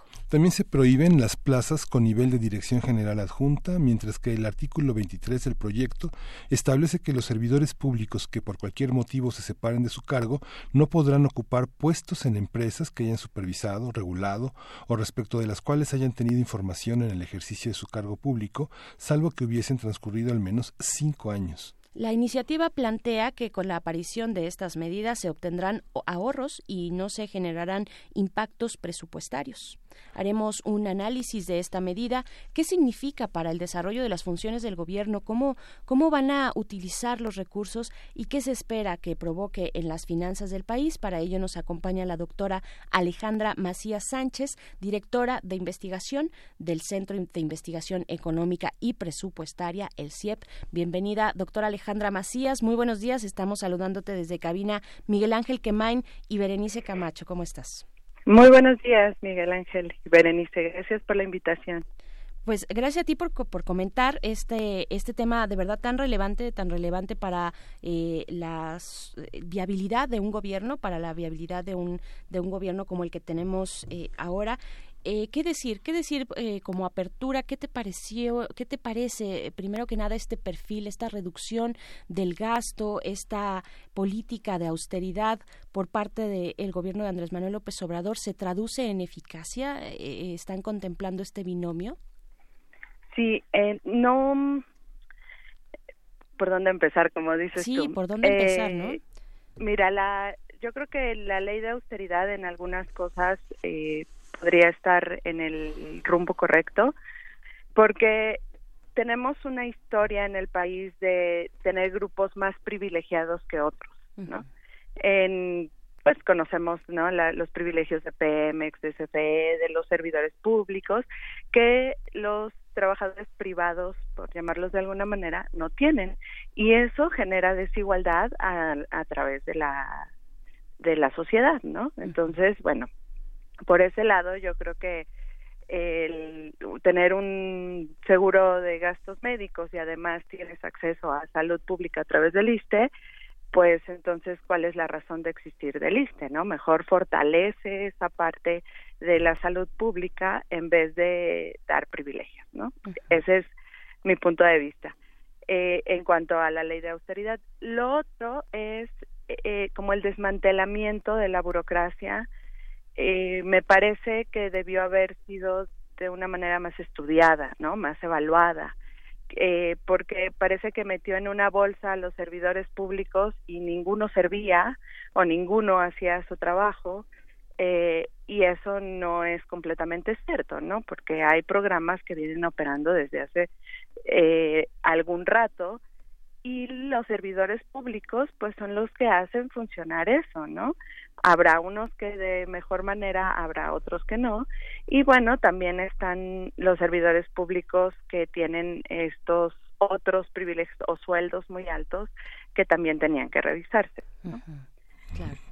Lo que sucede es que desde, desde, el sexenio de Cedillo, de una manera muy, muy precisa, y después de, las, de los errores de diciembre de el 96, eh, se, se empezó a hacer como un adelgazamiento de la administración pública como parte de las medidas que también organismos internacionales le pedían al gobierno mexicano. Uh -huh. Entonces le preguntaban este 150 veces eh, en una semana a un empleado qué funciones hacía se lo preguntaban a su subordinado y a su subalterno. Entonces así hicieron este miles y miles de hojas de fojas donde se desarrollaban las funciones y las funciones repetidas, este, las funciones adyacentes, en fin. Y nunca se tuvo man manera de eso porque como como bien eh, ha dicho el presidente muchas veces ha sido un ejercicio de manipula de, de, de de simulación por décadas, exacto, ¿no? Entonces, este, el jefe dice, este, nos están pidiendo de Hacienda siete plazas y bueno, a cortarle la cabeza a todos los empleados que este pues que, que no copelan, ¿no? Como decían este, los exsecretarios panistas de gobernación, ¿no? ¿O cómo lo Claro, ves? Sí, y, y, a ver, nada más también para cerrar, pues, este planteamiento que nos hace eh, Miguel Ángel Quemain, esto que, que, que, sabemos, el adelgazamiento del Estado como una política neoliberal, digamos que viene también de una parte externa, no necesariamente de una decisión soberana eh, mexicana, eh, y ya, ya, desde hace varios años, pero en contraparte, eh, Alejandra, también eh, la cuestión de, de, la simulación, vaya, tenemos sí esta parte del adelgazamiento del Estado, pero también sueldos altos, eh, onerosos de altos eh, servidores públicos, ¿no? Tampoco, tampoco era tan cierto que estábamos en ese adelgazamiento. Sí, correcto. O sea, yo creo que no solo en la administración pública, sino a nivel país hay este tipo de cosas, ¿no? Entonces, si vamos a luchar contra la corrupción, pues me parece que habríamos que empezar porque no haya eh, impunidad. Entonces hay cosas que se tienen que, que, hacer valer, como dice la ley, ¿no? Uh -huh. Ahora, a mí lo que me preocupa es que con este desmantelamiento de la burocracia no se está, no se está distribuyendo los subsidios o el gasto eh, que debería de estarse distribuyendo ya para este trimestre, ¿no? Al final de este trimestre. Porque finalmente si tú te quedas sin gente en los estados, para distribuir este los la pensión para adultos mayores, por ejemplo, uh -huh. ¿no? ¿Cómo le vas a hacer? definitivamente necesitas tener una estrategia que te lleva tiempo operar. Entonces, en este momento, si tú ves el informe trimestral, pues los subsidios todos están caídos. Todos, el gasto es negativo en donde tú lo ves, en educación, en ambiental, tienen menos 98% de gasto, ¿no? Entonces, creo que sí, los cambios eran necesarios, son necesarios, pero también pudieron haberse hecho de una manera más eh, planeada, estructurada, donde eh, el resultado fuera mejor. Claro, eh, hablando de la ley de austeridad y de todos estos privilegios que sabemos que, que, cada vez además salen más a la luz con esta nueva administración por evidentes razones, ¿no? Porque pues se trata de evidenciar lo que hicieron otras administraciones. Eh, ¿qué, ¿qué, decir de estos privilegios? ¿Qué sí está, en qué sí está acertando esta ley de austeridad republicana? Pienso, por ejemplo, en este eh, tema tan polémico de los seguros privados de gastos médicos, ¿no? Eh, ¿qué, ¿Qué ponderarías tú en ese respecto? Sí, bueno, como mencionaba al principio, yo creo que eh, tenemos que valorar los privilegios de los que gozan las, la, los servidores públicos en general. Y, por ejemplo, las pensiones. O sea, si tú tienes un sueldo alto durante al menos los últimos cinco años de tu vida laboral, vas a tener una pensión alta. Entonces, en este momento nosotros la presión que estamos sufriendo por el gasto en pensiones es enorme. ¿No? Entonces yo creo que el, el reducir los sueldos o hacer, mejor dicho, hacer menos la brecha entre el sueldo más bajo y el sueldo más alto es bueno, ¿no? Precisamente por la desigualdad en la que estamos metidos como país. Eh, y eso tendrá consecuencias a más largo plazo eh, para nuestras pensiones, ¿no? O sea, ahora en el sistema en el que estamos metidos, que es cuentas individuales, bueno, depende de cuánto podemos ahorrar. Y ahí hay un impacto porque si lo, el sueldo son muy hay unos muy bajos y hay otros muy altos, pues unos pueden ahorrar y otros no, ¿no? Entonces los impactos creo que son eh, evidentes y por ese lado creo que va por buen rumbo. Pero sí creo que la parte de la operación de los programas se está quedando eh, como no, no sabemos para dónde, no sabemos cómo distribuir los recursos y finalmente eh, puede ser que tenga que recontratar o que contratar eh, por fuera, ¿no? O sea, consultorías o equipo que les pueda ayudar a operar estos programas. Claro, ¿de qué, ¿de qué tamaño es el recorte y de qué tamaño podemos esperar que sean los, eh, los ahorros? Porque es una, es una parte importante también que se apunta acá, obtener ahorros y, y, y no generar impactos presupuestarios también. Sí, ahí a mí me queda la duda, porque se está recortando gasto, pero también el ingreso está siendo menos. Entonces, no, no estoy tan segura de que podamos generar eh, ahorros. ¿No? Los recortes que se están viendo, te mencionaba, ¿no? En subsidios, eh, pues es alto, al menos para el impacto ambiental es 98% menos de lo que se gastó el año pasado.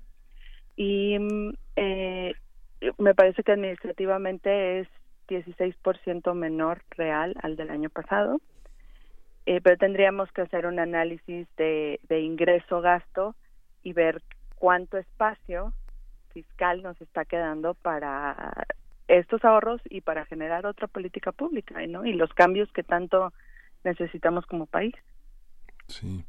Esta parte del servicio profesional de carrera tampoco se continuó. en los eh, pristas lo derogaron, había sido aparentemente una conquista de las administraciones panistas, pero dada, dada la parcialidad con la que fueron asignadas eh, una enorme cantidad de plazas con, lo, con las que los pristas no pudieron negociar ni emplear, este, se derogó en abril de 2016 y se acabó con un sistema que reconocía la antigüedad, el mérito, la capacitación.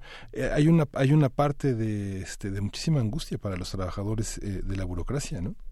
Sí, sí, es correcto. Y cierto, el servicio profesional de carrera yo creo que fue un buen inicio para tener algo más estructurado. Sin embargo, siempre había como una manera de darle la vuelta a la ley, ¿no? Y eso pasa por, en, muchos casos, en muchos sectores. Y bueno, yo regreso, ¿no? Es, esas cosas son las que no deberían ser posibles, ¿no? Que, que no hubiera un artículo, ya no, ya no me acuerdo qué número era, pero era un artículo 30 y algo, que te 39. permitía contratar a alguien sin que pasara por todo el eh, los exámenes y el, Sí. eh, lo que debía de hacer. El artículo 39, seis meses de ejercicio del cargo y al año Exacto. se tenía que renovar.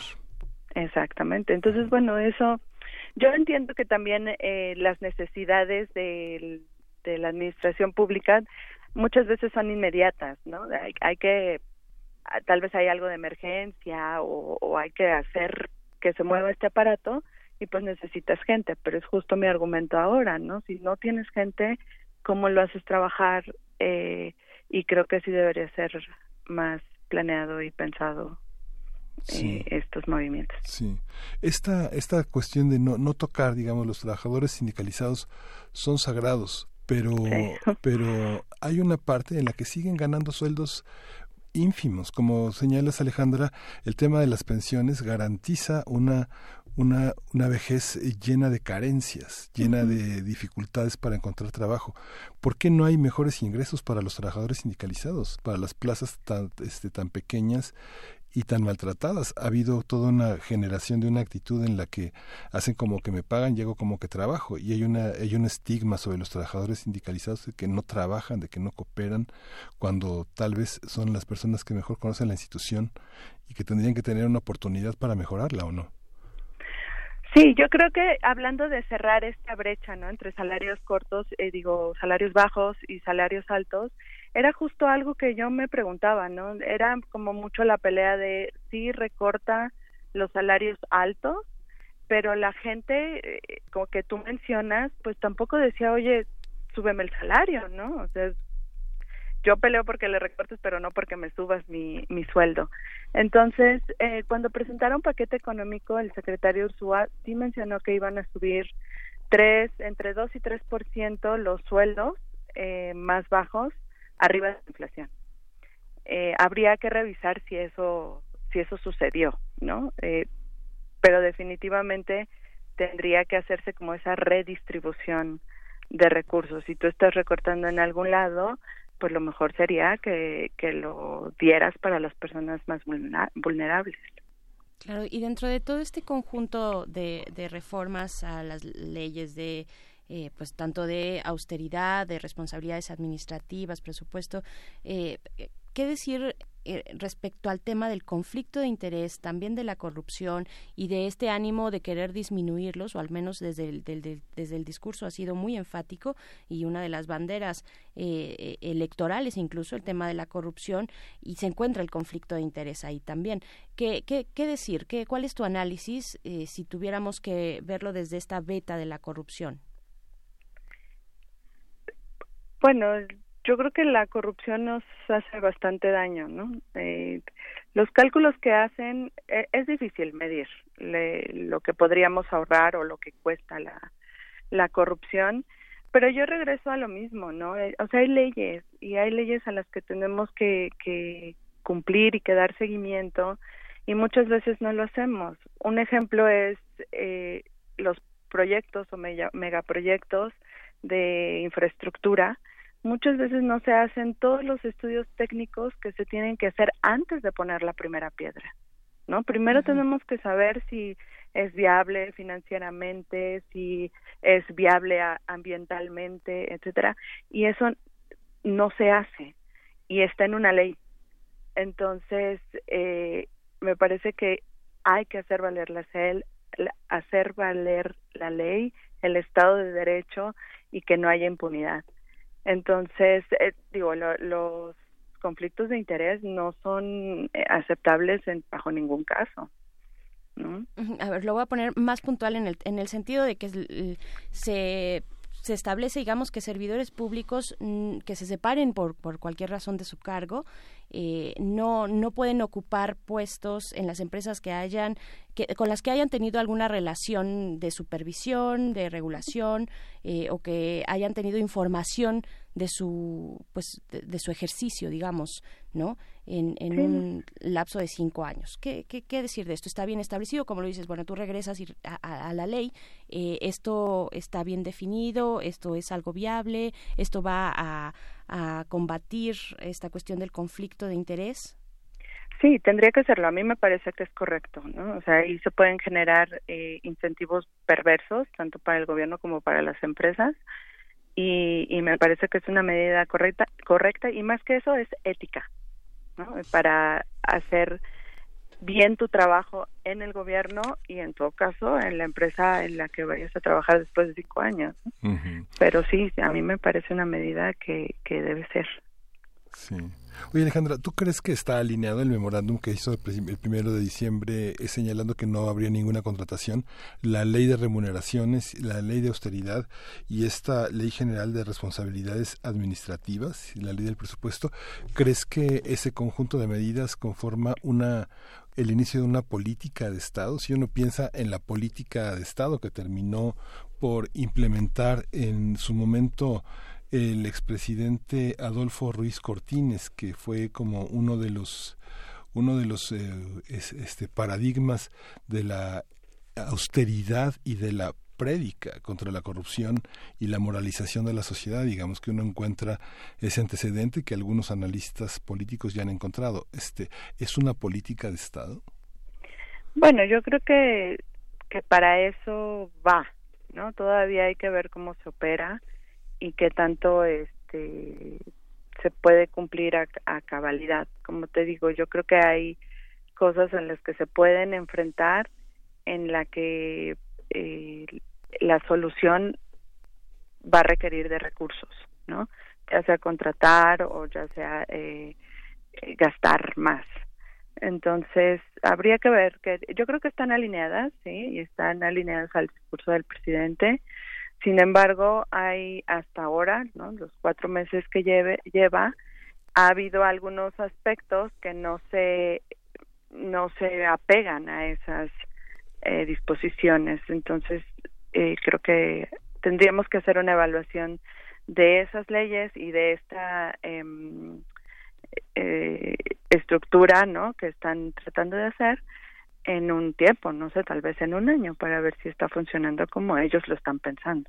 Muy bien, pues ahí está este análisis que nos compartes, doctora Alejandra Macías Sánchez, directora de investigación del Centro de Investigación Económica y Presupuestaria. Muy buenos días, muchas gracias. Gracias a ustedes. Gracias, Alejandra. Hasta luego. Vamos a ir con música, vamos a escuchar de Perota Chingó, Ríe Chinito.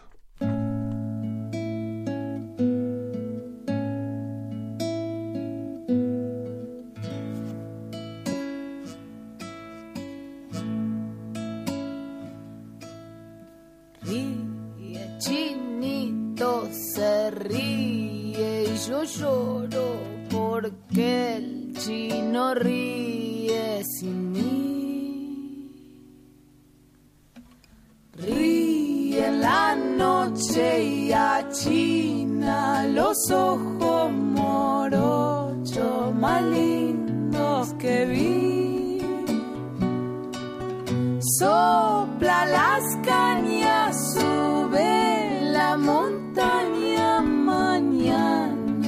quizás bajará.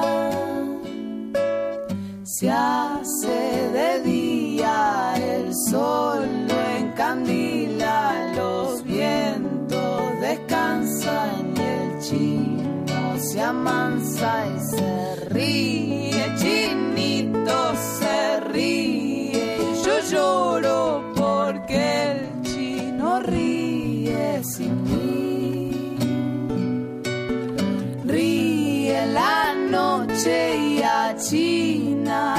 ojos morochos más lindos que vi. Sopla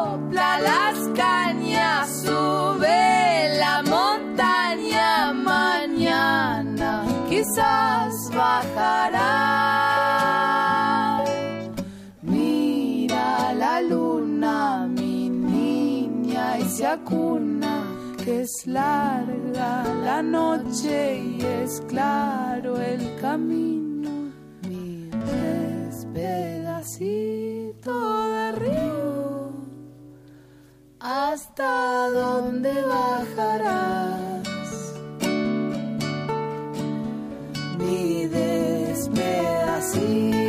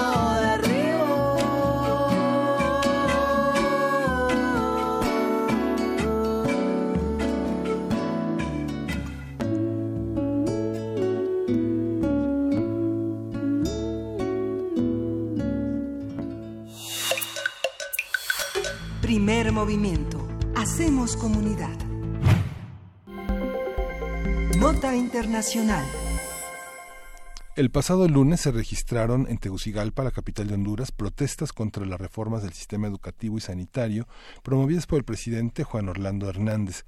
Los enfrentamientos entre policías y manifestantes dejaron decenas de heridos, seis detenidos y numerosos daños materiales, como el incendio de cuatro edificios, entre ellos la alcaldía. Las protestas comenzaron el pasado viernes en escuelas públicas y en los servicios de consulta externa de hospitales, al considerar que la reforma supone una privatización de los sistemas educativo y de salud.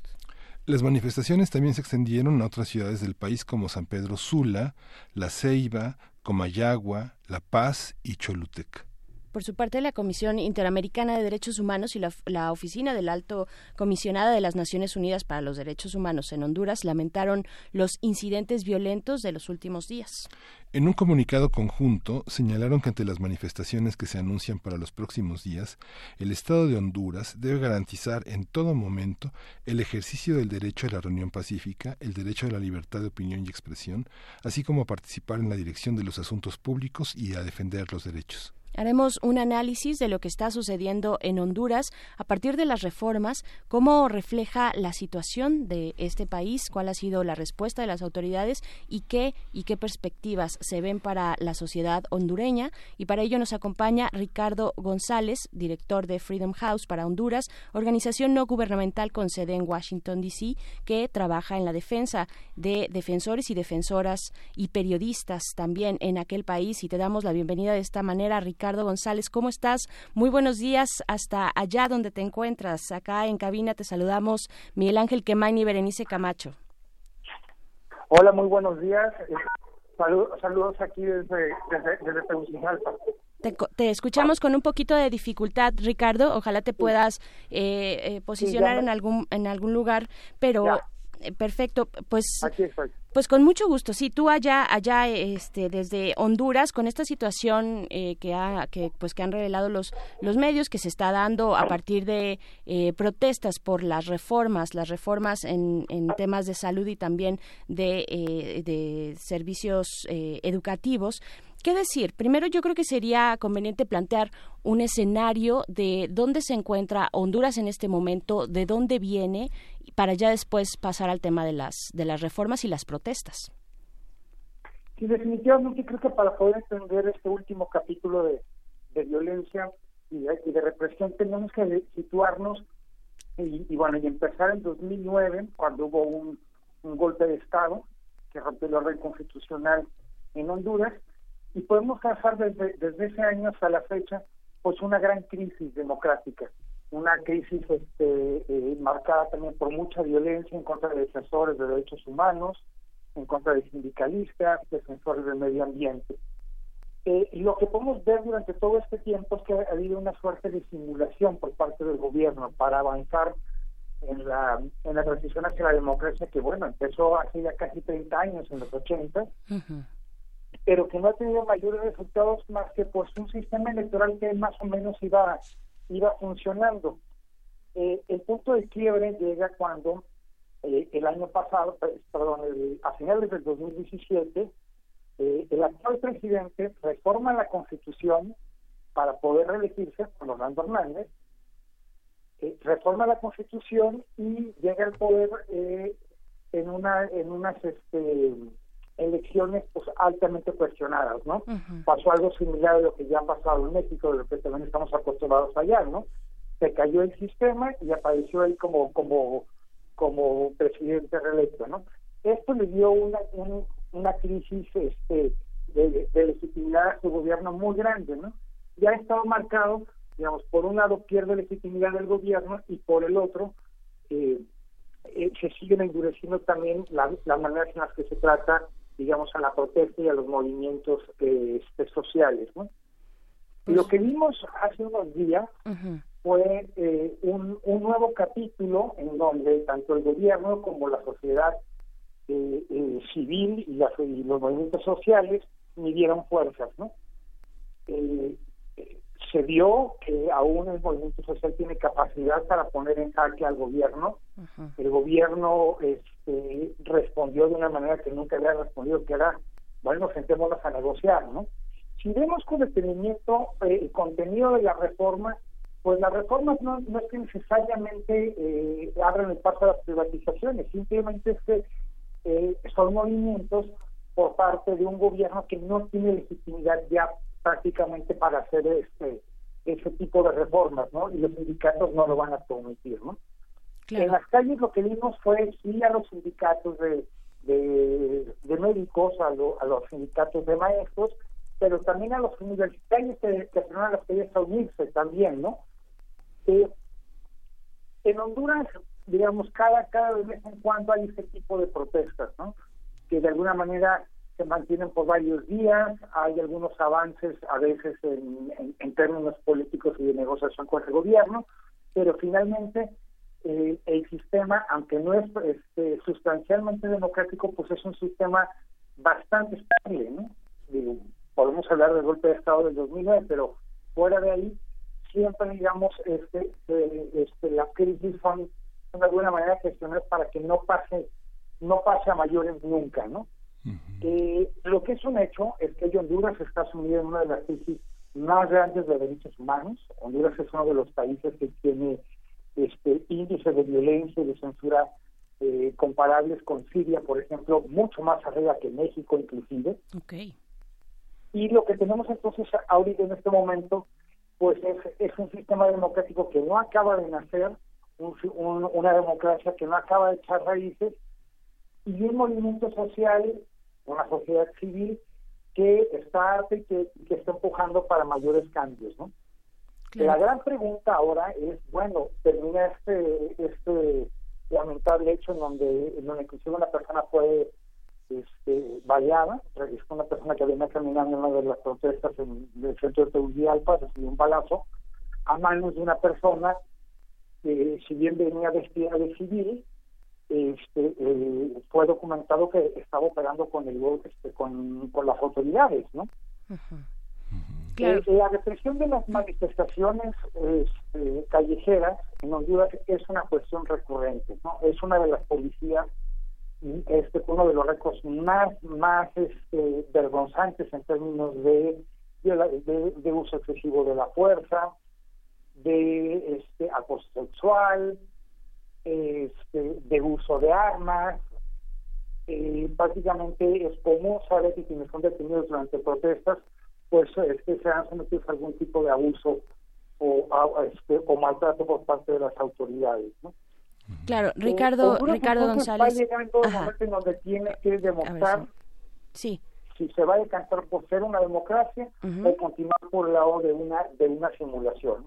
Claro, también. Y eso es lo que vimos el día de hoy, ¿no? es, es, importante también, bueno, nos dejas muchos ángulos aquí interesantes y creo que es importante también que desde acá, desde México, nos demos eh, el tiempo para echar esa mirada, esa mirada que nos propones hacia Honduras eh, y, nos dejas varios ángulos. Yo te preguntaría, primero que nada, eh, ¿cuál es el estado de salud, digamos, de la sociedad civil, la sociedad que está organizada?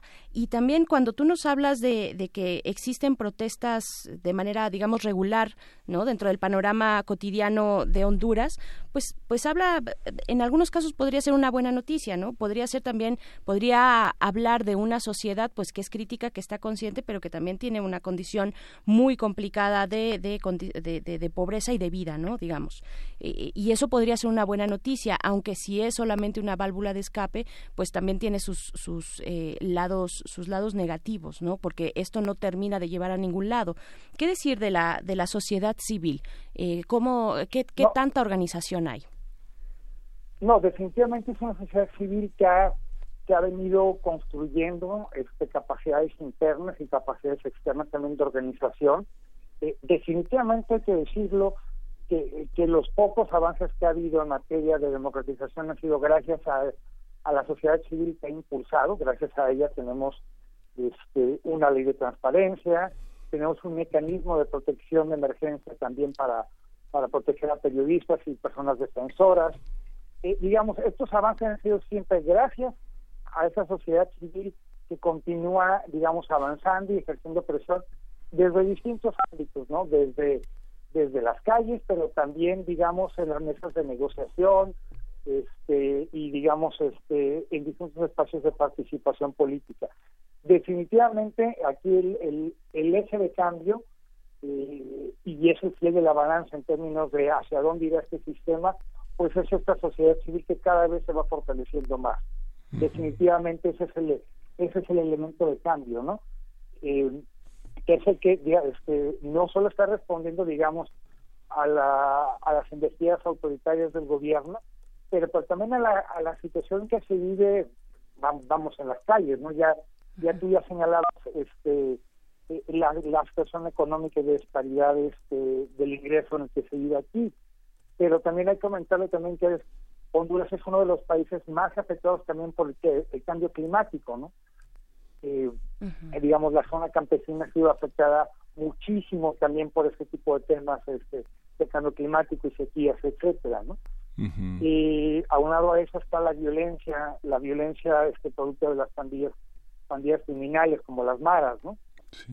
Claro. Y todos estos elementos mezclados eh, de alguna manera generan una presión demográfica que es lo que hace a, ser Honduras eh, uno de los países más este, con, mayor grado de expulsión de personas, no expulsión de migrantes. Eh, solo un dato para darnos cuenta hasta qué punto está llegando, digamos, el tema de la migración. Eh, eh, según según los datos oficiales, eh, el mes pasado se, este, se llegó a casi al 1% de la población que ha migrado y ha sido detenido por una autoridad migratoria, es decir, que son detenidos en, México o en Estados Unidos o inclusive en Europa, ¿no? Eh, esto esto no habría de, de, contar, digamos, a toda la gente que migra y que no son detenidos. Pues imagínense de qué tamaño son estas eh, estos flujos migratorios en donde casi el 1% de la población ha migrado. O sea, el 1% de la, de, la de la población total en Honduras ha migrado, ¿no? si uno piensa, bueno, especulábamos, Berenice y yo, qué tanto conocíamos de Honduras, pero lo que pasa es que eh, las hemos visto el caso de Nicaragua, el caso de El Salvador, la Universidad de San Salvador, la Universidad de Nicaragua, la Universidad Autónoma de Honduras, han sido universidades que cada vez tienen una población eh, crítica muy importante en contraste con sus padres, hermanos de muchos estudiantes que emigran. Simplemente en el último trimestre México repatrió 19 mil hondureños. Es, es, una cantidad enorme, digamos que hay un millón doscientas mil personas más o menos en Tegucigalpa, ¿no? Es, el, es la cabecera municipal más grande de Honduras, todos tienen 171 mil habitantes, 200 mil, 500 mil habitantes en los municipios de Honduras y contrasta mucho con la situación de oportunidades que tienen estas personas. Cuando están repatriando tal cantidad de personas, siempre hay una especie de fe, de confianza en que va a pasar algo bueno en los Estados Unidos, van a enviar dinero y hay alguien que se sacrifica en la sociedad hondureña para que las para que los que se quedan vivan mejor. ¿Existe esa percepción en esta en esta visión, este esta angustia entre quedarse y hacer una sociedad mejor a través del crecimiento de, personas más formadas eh, eh, socialmente, académicamente y las personas que se van y que no pueden pasar la frontera? ¿Cómo se vive esto? ¿Cómo se vive en Honduras? Sí, mira, eh, definitivamente eh, ese es otro tema, ¿no? Como también en cualquier país en donde hay hay flujos de, de migración este, masivos. Eh, el tema también de que, este, eh, digamos, se sabe que migra la gente que está buscando una mejor solución e, económica, ¿no? Pero también está, este, pues esto es a lo que le podemos llamar la fuga de, cerebros en donde también, bueno, pues eso también abre un boquete demográfico en el país, ¿no? Este, hace poco salió salió un informe de, de Latin Barómetro, por ejemplo, en donde en donde explicaba cómo a mayor educación menores este menores este, posibilidades de, de conseguir trabajo ¿no? aquí en Honduras, ¿no? Entonces eso eso también eh, digamos pone pone en jaque porque digamos las inversiones este, en materia de educación pues no tienen el resultado que se está esperando, ¿no? Y esto tiene que ver con, con que, bueno, es una economía que prácticamente este, eh, depende, depende en gran medida primero de, de algunas exportaciones agrícolas, pero este parte del gobierno y parte de las funciones del gobierno pues están prácticamente subvencionadas también por la cooperación internacional, específicamente por Estados Unidos y por, y por los países europeos. ¿no? Entonces es una economía que si bien tiene mucha disparidad, además este, tiene tiene gran problema de que no está generando tampoco riqueza, que no está generando capital para, este vamos, ni, ni para que sea este, redistribuido, ¿no?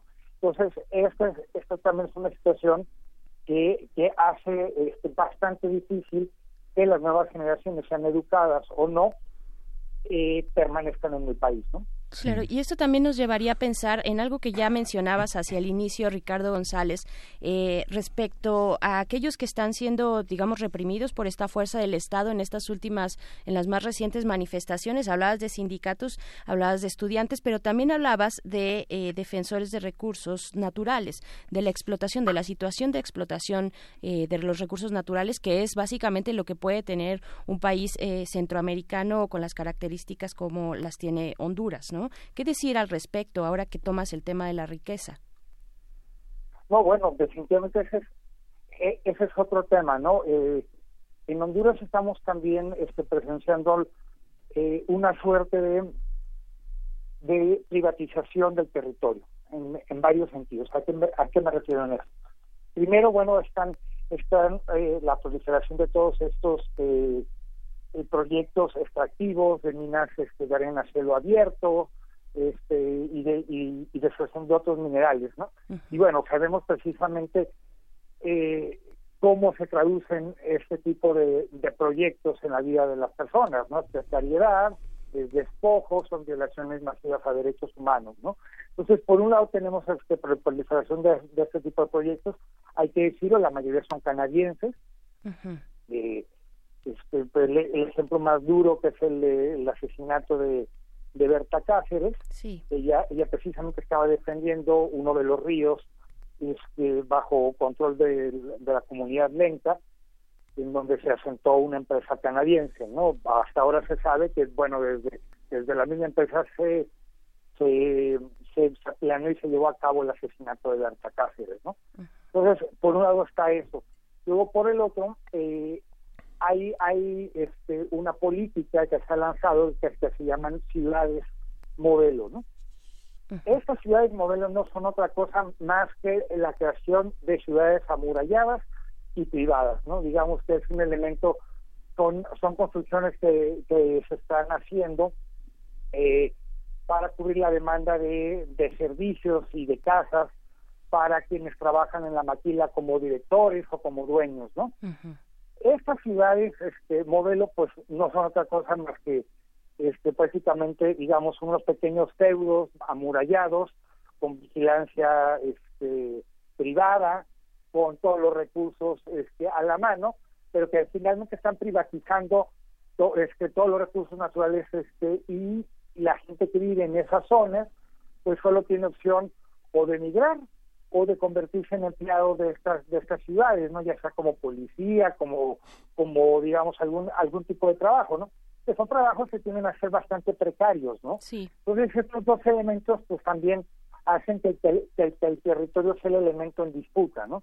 Por los recursos naturales, pero también porque hay una creciente demanda de, eh, de crear este tipo de ciudades, ¿no? Hay que recordar que en los últimos 10 años Honduras también ha empezado a captar mucha inversión eh, este, para maquilas, ¿no? Y pues bueno, son, son trabajos son trabajos este, mal pagados, obviamente para que se mantengan competitivos, este, y esto también está trayendo a, a lo que, bueno, a mí no me gusta este, llamarlos así, ¿no? Expatriados, ¿no? Que no es otra cosa más que migrantes ricos, ¿no? Y que, y que se asumen como, como en otra clase, ¿no?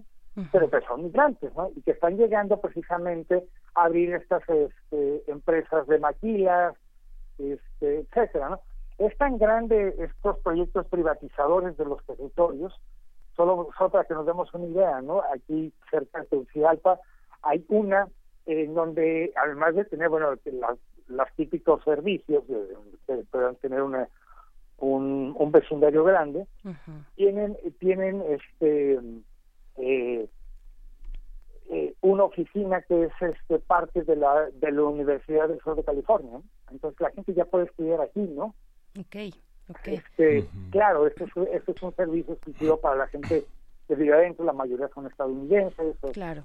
Este, y que y que son espacios totalmente cerrados al, al, al hondureño a la hondureña este, eh, común, ¿no? Común, por y lo que estamos viendo aquí es el futuro, digamos, de, de también de eh, el futuro y el fracaso también de estos modelos neoliberales llevados a ultranza, ¿no?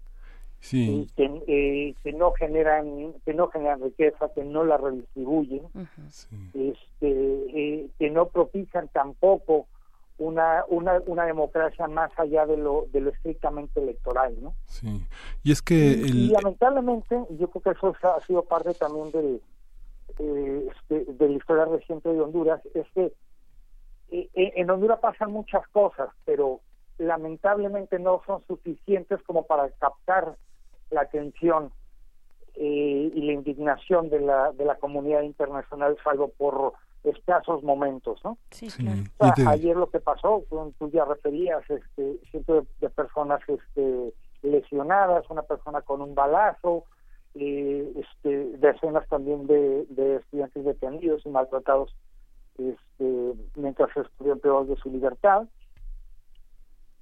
Pero pues en las noticias tuvimos que, de alguna manera eh, competir ¿no? con lo que estaba pasando en Venezuela. Entonces toda la, toda la atención estaba en Venezuela, ¿no? Claro.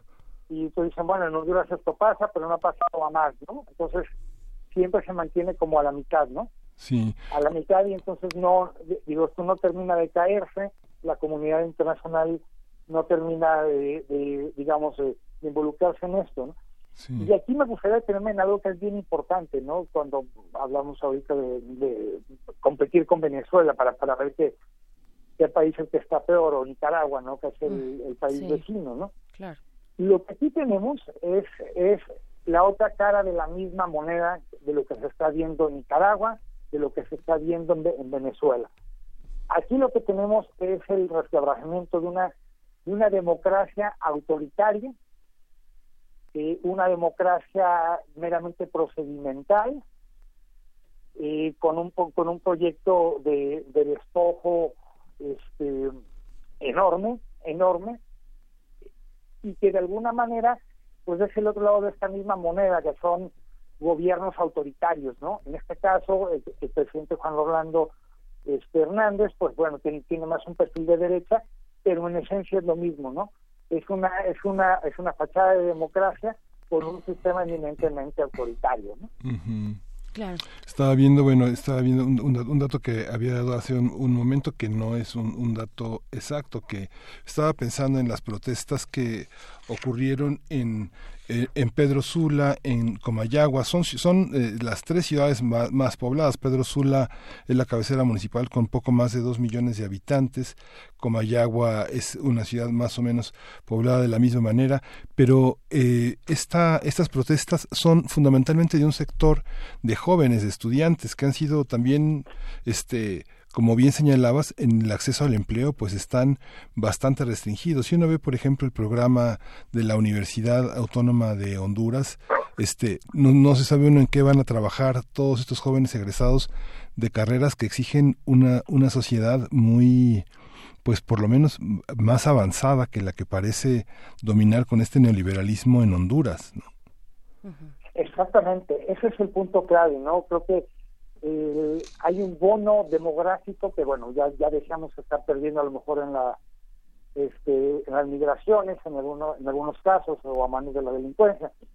Pero es precisamente este eh, estos jóvenes que, que, cada vez son más educados que tienen acceso a redes están más movilizados no finalmente quienes quienes nutren también los este las protestas en contra del fraude electoral a finales del 2017 pues son, son toda esta capa de jóvenes que, que no tienen oportunidades, digamos, de, desarrollo, por un lado, que cada vez están más informados, que abrevan también de experiencias también de movilizaciones de otros lados. ¿no? Aquí tenemos, uh, inspirado precisamente en el movimiento de los indignados españoles, aquí se conoce como el movimiento Las Antorchas, que estaba inspirado en esto, y que son estos jóvenes, ¿no?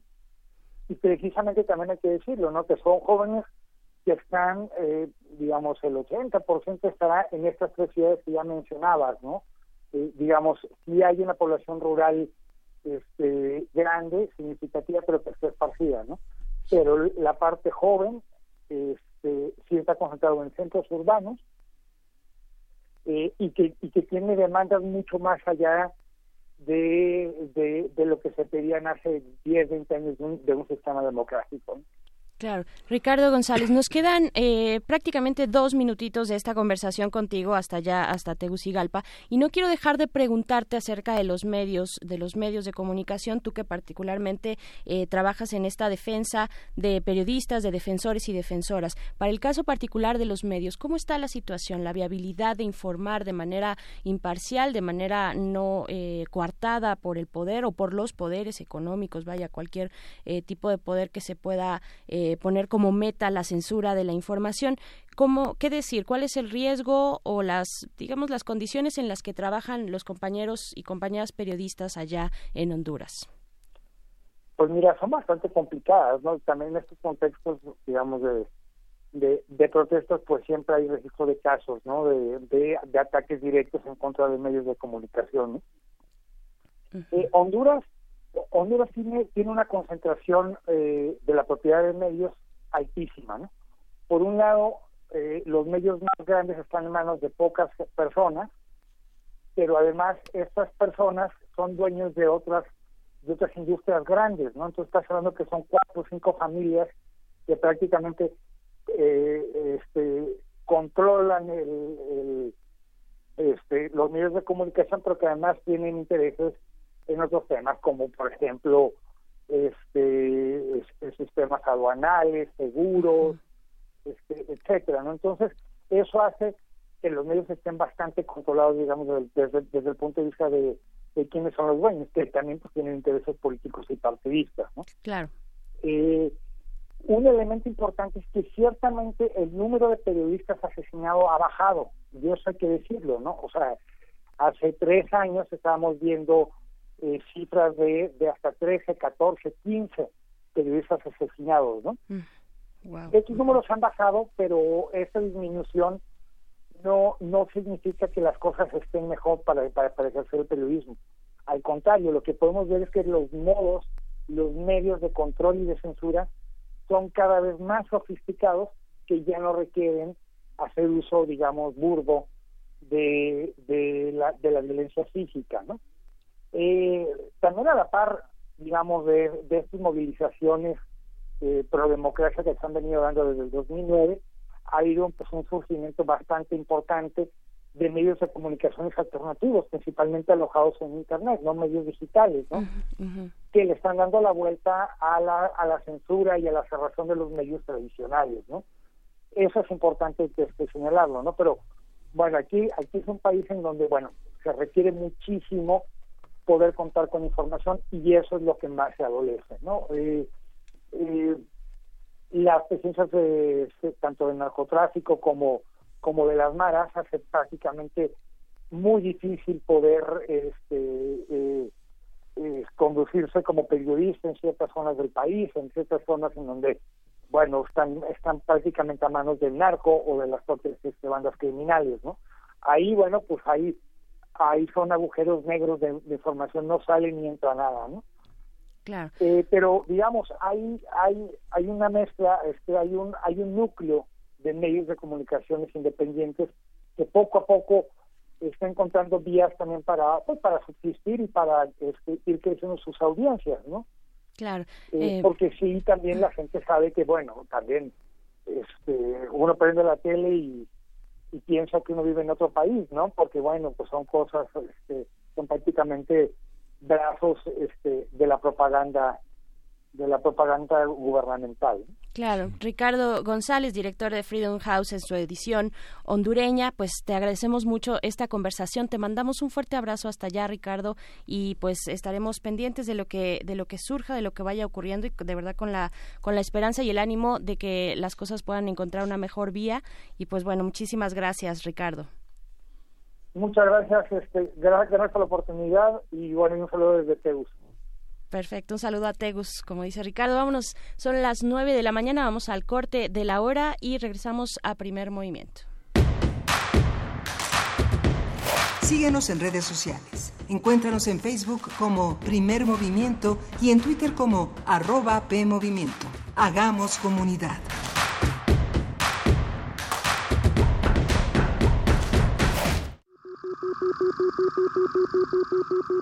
Imagen, luz, poder, movimiento, resistencia. Islas Resonantes. Pensar el mundo a través del sonido.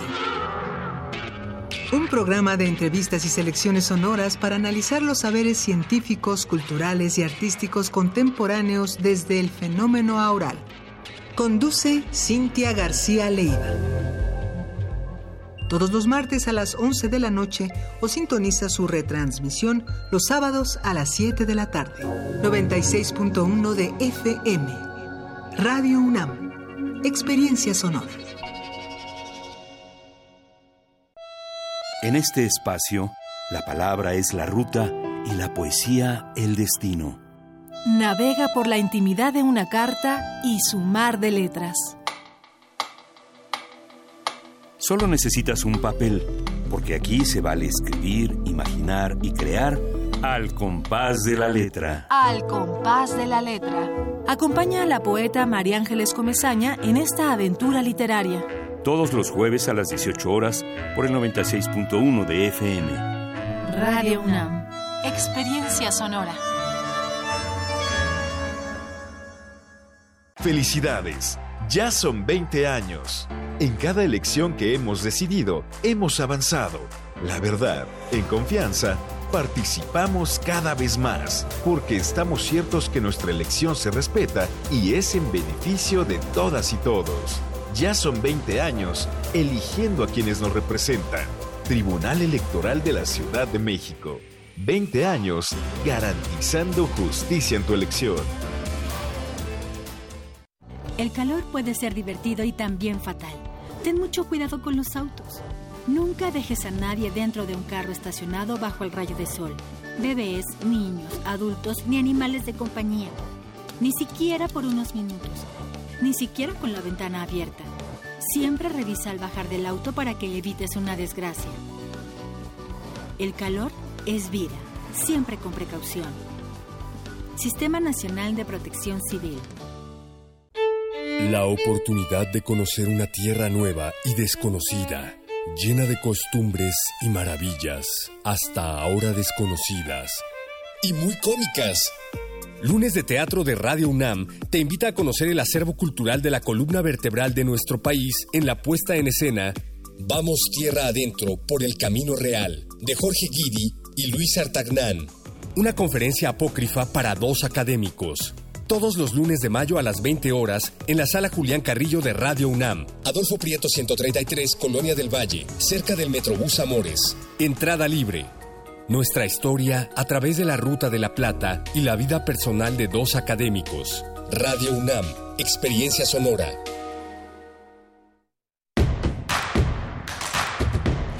Encuentra la música de primer movimiento día a día en el Spotify de Radio UNAM y agréganos a tus favoritos.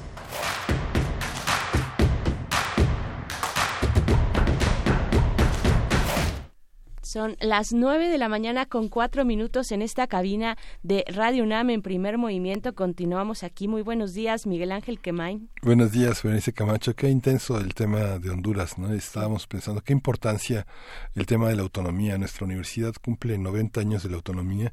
Estaba pensando en la autonomía de la Universidad Autónoma de Honduras. La autonomía se la dio la Junta Militar en 1957.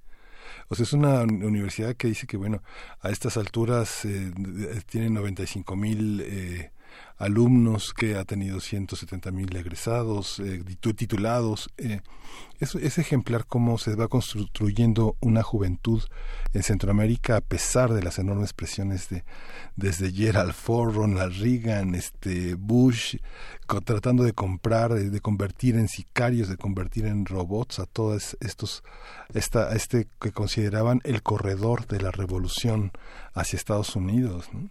Por este, supuesto, sí, sí, sí. Eh, y muchos, muchos también comentarios en nuestras redes sociales que agradecemos, eh, pues a partir de esta conversación que ya eh, señalabas con Ricardo González desde Tegucigalpa, y pues seguiremos, seguiremos la pista de lo que ocurre en Centroamérica, de lo que ocurre en general en el sur del continente también. ayer hicimos un análisis importante, interesante sobre Venezuela, y pues bueno, aquí, aquí seguimos, seguimos la pista de los fenómenos sociales, de lo que significa eh, la, la, región latinoamericana. Y pues bueno, vamos a continuar porque son, son jueves, jueves de mundos posibles en la cabina de primer movimiento. Ya está por aquí afuera eh, el doctor Alberto Betancourt para dar inicio a esta sesión, a esta conversación sobre la visita de Jared Kushner a México, una reflexión eh, pues ya ponderada a partir de los de los días de la de, de, la serenidad y de la y de la reflexión. Y pues bueno antes de eso tendremos la poesía necesaria. Y también también hay que decir y recordar que dentro de todos los estrenos de, primer movimiento y las secciones diversas que estamos presentándoles a ustedes, pues el día de hoy estaremos con Clementina Equigua, bióloga y doctora de ciencias de la Facultad de Ciencias de esta universidad, con la nueva sección que se estrena hoy, Biosfera en Equilibrio, Vamos a estar conversando sobre el incendio de Notre Dame a los incendios forestales. Y de verdad que, que promete bastante esta, esta sección. Y pues vámonos con poesía necesaria. Primer movimiento. Hacemos comunidad. Es hora de poesía necesaria. Sí. Bueno, me he propuesto seguir un mapa de la poesía eh, necesaria a partir de la lectura sobre poetas y poesía que realizó José Emilio Pacheco a lo largo de su vida en este inventario exhaustivo que bajo el sello editorial era publicó en tres tomos. Y bueno me refiero a lo publicado en 1973 año al que está dedicado el primer texto de este libro La gallardía peruana los asesinatos de Salvador Allende y Pablo Neruda.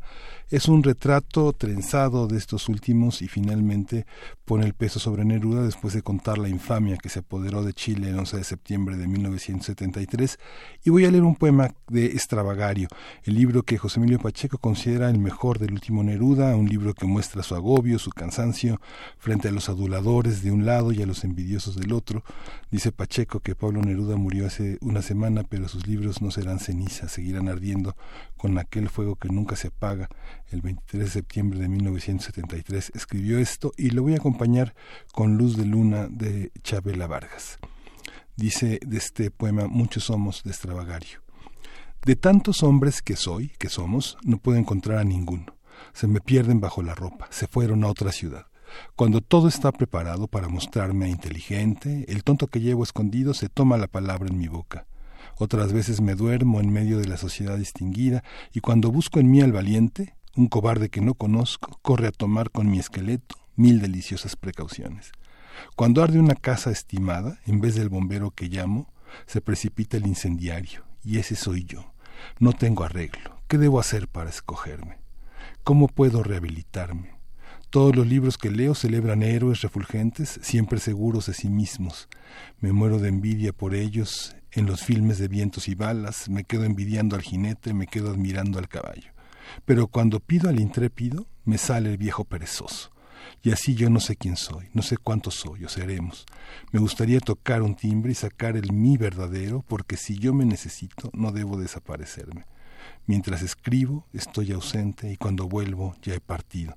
Voy a ver si a las otras gentes les pasa lo que a mí me pasa, si son tantos como soy yo, si se parecen a sí mismos y cuando lo haya averiguado voy a aprender también las cosas que para explicar mis problemas les hablaré de geografía.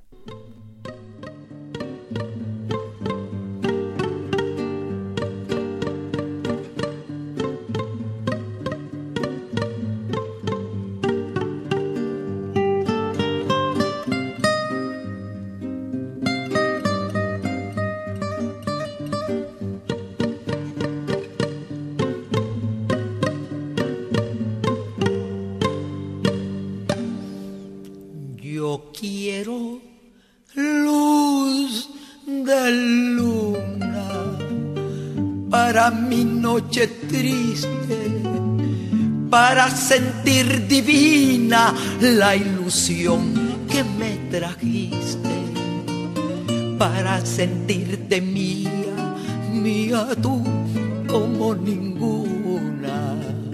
Pues desde que te fuiste yo no he tenido luz de luna. Pues desde que te fuiste yo no he tenido luz de luna. Yo siento tus amarras como garfios, como garras que se ahogan en la playa de la farra y el dolor. Y siento tus cadenas arrastras noche callada que sea plenilunada, azul como ninguna. Pues desde que te fuiste yo no he tenido luz de luna. Pues desde que te fuiste yo no he tenido luz de luna.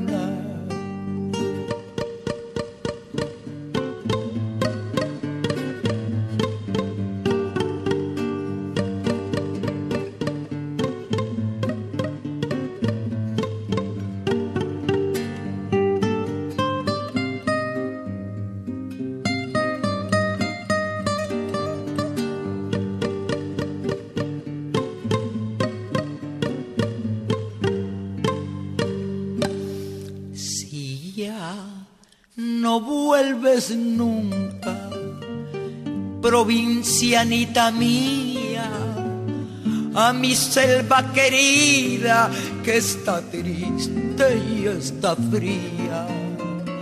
Al menos tu recuerdo ponga luz sobre mi bruma. Pues desde que te fuiste yo no he tenido luz de luna pues desde que te fuiste yo no he tenido luz de luna.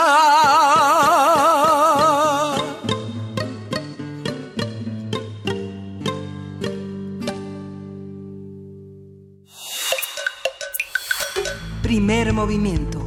Hacemos comunidad. La mesa del día.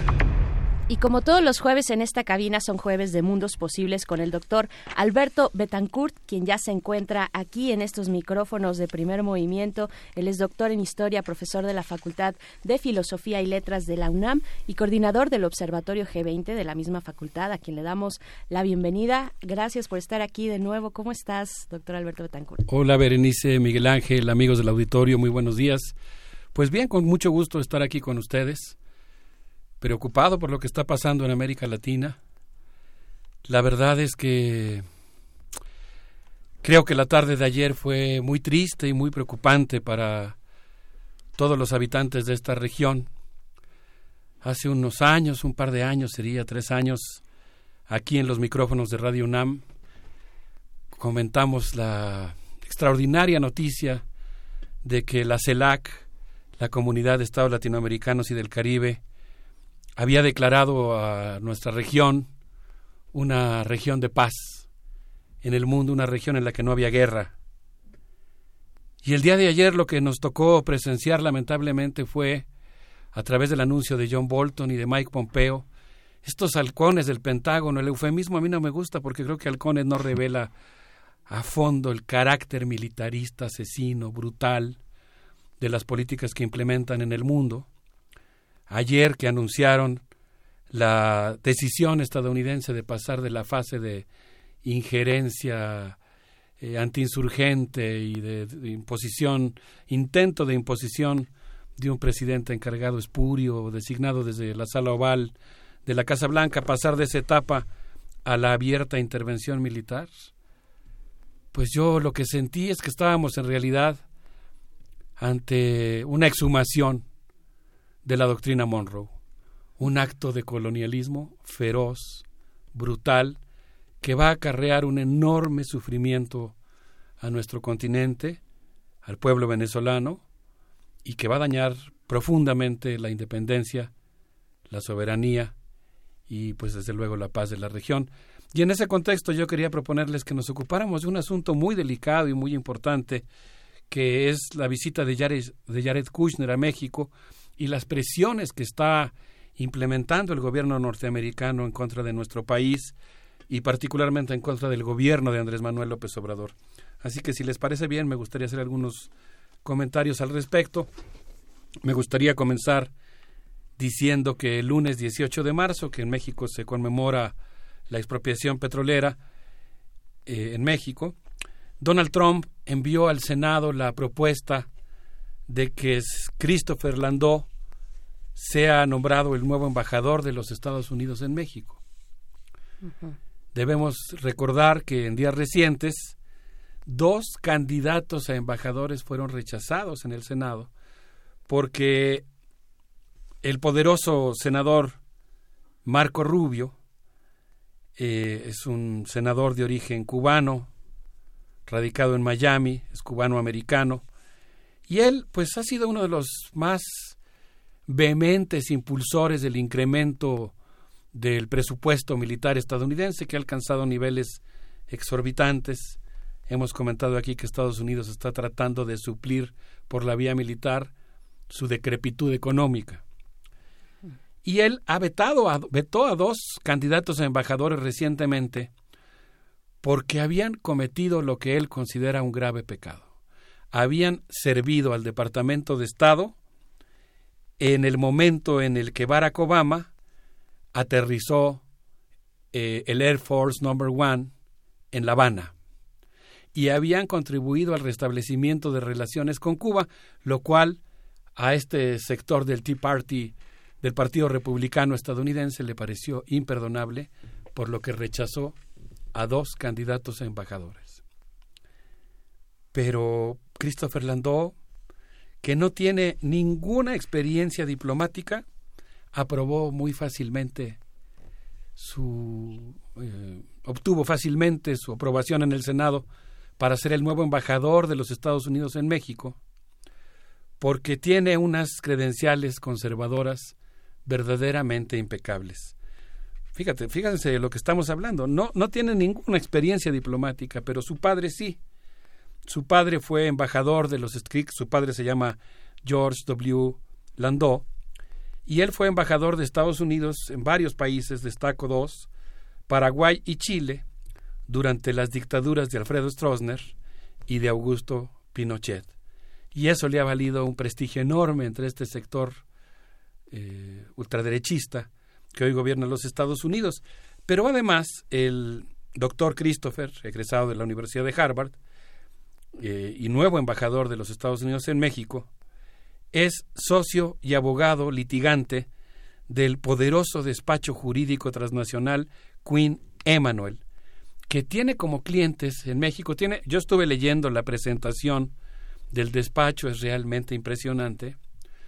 Eh, es un despacho transnacional, lleva casos en Qatar, en Arabia Saudita, en Japón, y, gana casos muy fuertes. Se especializa en defender empresas transnacionales contra gobiernos. Mm. Y entre sus clientes mexicanos se encuentran la Conmebol, RIMSA, que es una empresa farmacéutica muy poderosa, Televisa, Grupo Salinas y Grupo Empresarial Ángeles. Pero entre los clientes de esta empresa a mí me llamó mucho la atención. Eh, algunos periodistas, colegas periodistas decían que Christopher Landau es un verdadero desconocido. La verdad es que hay relativamente poca información sobre él. Pero aquí hay un dato que me parece muy significativo. Christopher Landau y el despacho Queen Emanuel participaron en la defensa de la empresa Oro Negro en contra de Pemex. La empresa Oro Negro tiene cinco grandes plataformas petroleras. Yo no lo sabía porque yo, yo veía las plataformas, luego las fotos de las plataformas petroleras en el océano, parecen así como estas torres de electricidad, ¿no? Pero son barcos. las, las, plataformas petroleras, a pesar de su apariencia de ser pozos petroleros anclados en el fondo del mar, son en realidad barcos móviles que tú puedes mover de un lugar a otro. Y como producto de la concesión que hizo eh, Felipe Calderón, primero como director de Pemex y posteriormente como presidente de los, de los Estados Unidos mexicanos, eh, de permitir la explotación del petróleo de la dona del Golfo de México, esta empresa tiene cinco plataformas petroleras ubicadas en el mar patrimonial mexicano. Y está demandando a Pemex, eh, lo está acusando de soborno, y está a punto de lograr que le otorguen 700 millones de dólares de indemnización por haber afectado sus condiciones de trabajo. De acuerdo a la revista Forbes México, eh, Oro Negro contrató al despacho que hemos mencionado para demandar a Pemex por presunto interno de soborno. Los eh, inversionistas estadounidenses y europeos de Oro Negro buscan que Pemex les pague entre 500 y 700 millones de dólares de compensación.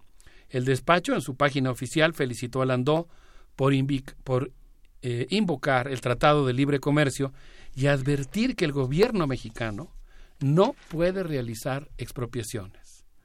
Así que imagínense ustedes, estamos hablando de que el nuevo eh, embajador de los Estados Unidos en México, pues es un especialista en la lucha jurídica transnacional contra las expropiaciones y en demandar a Pemex.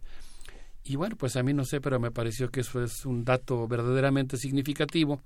De acuerdo a Anabela Peset, en un texto que se llama El Caldero Político, publicado en Excelsior, la empresa Oro Negro también ha defendido al empresario Martín Díaz Álvarez por el caso de oceanografía. Así que ahí vemos el, el conjunto de intereses que rodean a este nuevo embajador de los Estados Unidos en México. Y la verdad, no sé qué opinan ustedes, pero yo sí sentí ganas de que alguien algún director de cine filme algo así como el santo contra los hijos de Marta Sagún o alguna cosa así por el estilo, porque me parece que estas empresas transnacionales, pues en realidad eh, van a hacer su presencia en México y por el perfil profesional de este nuevo embajador, pues es evidente que es enviado a México fundamentalmente para mantener a raya al nuevo gobierno y evitar cualquier tentación de expropiación o, de algo que afecte a los intereses de las empresas transnacionales estadounidenses. Claro, y llama, y llama eh, poderosamente la atención las capacidades y posibilidades de negociación que tiene un gobierno eh, mexicano con eh, como, como el que tenemos ahora con una eh, con una empresa de reformas de reformas y de cambio de régimen básicamente que es lo que estamos presenciando entre tantas y tantas reformas pues cuáles son sus, sus cartas sus posibilidades para poder rechazar o no o criticar o poner al menos en tela de juicio la designación, bueno, la aceptación de esta propuesta eh, eh, por parte de Estados Unidos de su eh, representante en nuestro país. Sí, me imagino, ahí si no, no tengo la experiencia, la, cultura, digamos, general para poder responder a esa pregunta, pero me imagino que en términos diplomáticos sería muy complicado objetar la propuesta. Implicaría pues un roce muy fuerte en un contexto en el que se nota eh, muy evidentemente que Andrés Manuel está tratando de evitar un conflicto, de no engancharse, eh, tratando de evitar engancharse con en un escarceo verbal con, con Donald Trump, ¿no? Pero pues no deja de ser muy significativo, ¿no? Este nombramiento, la verdad es que, que, que, sí me parece preocupante y que, como bien señalas, pues eh, indica que México tendría que prender sus alertas, estar muy atento, usar toda su experiencia diplomática porque evidentemente lo que se avecina pues no va a ser fácil.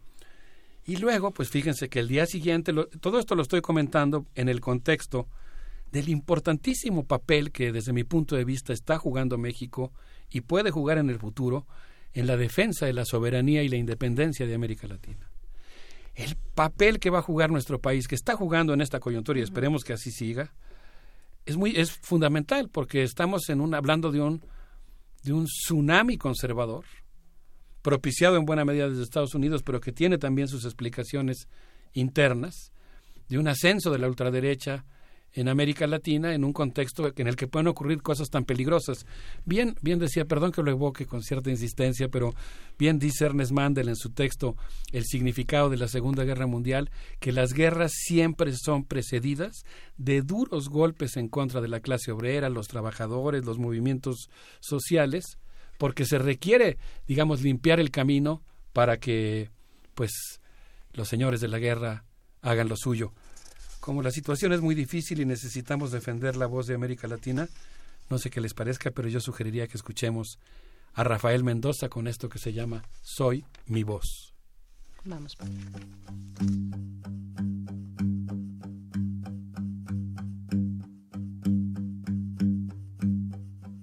soy mi voz, cuerpo y alma. Soy mi voz, cuerpo y alma. Soy canción, soy palabra Cantando soy, soy un torrente de sonido. Sueno si soy,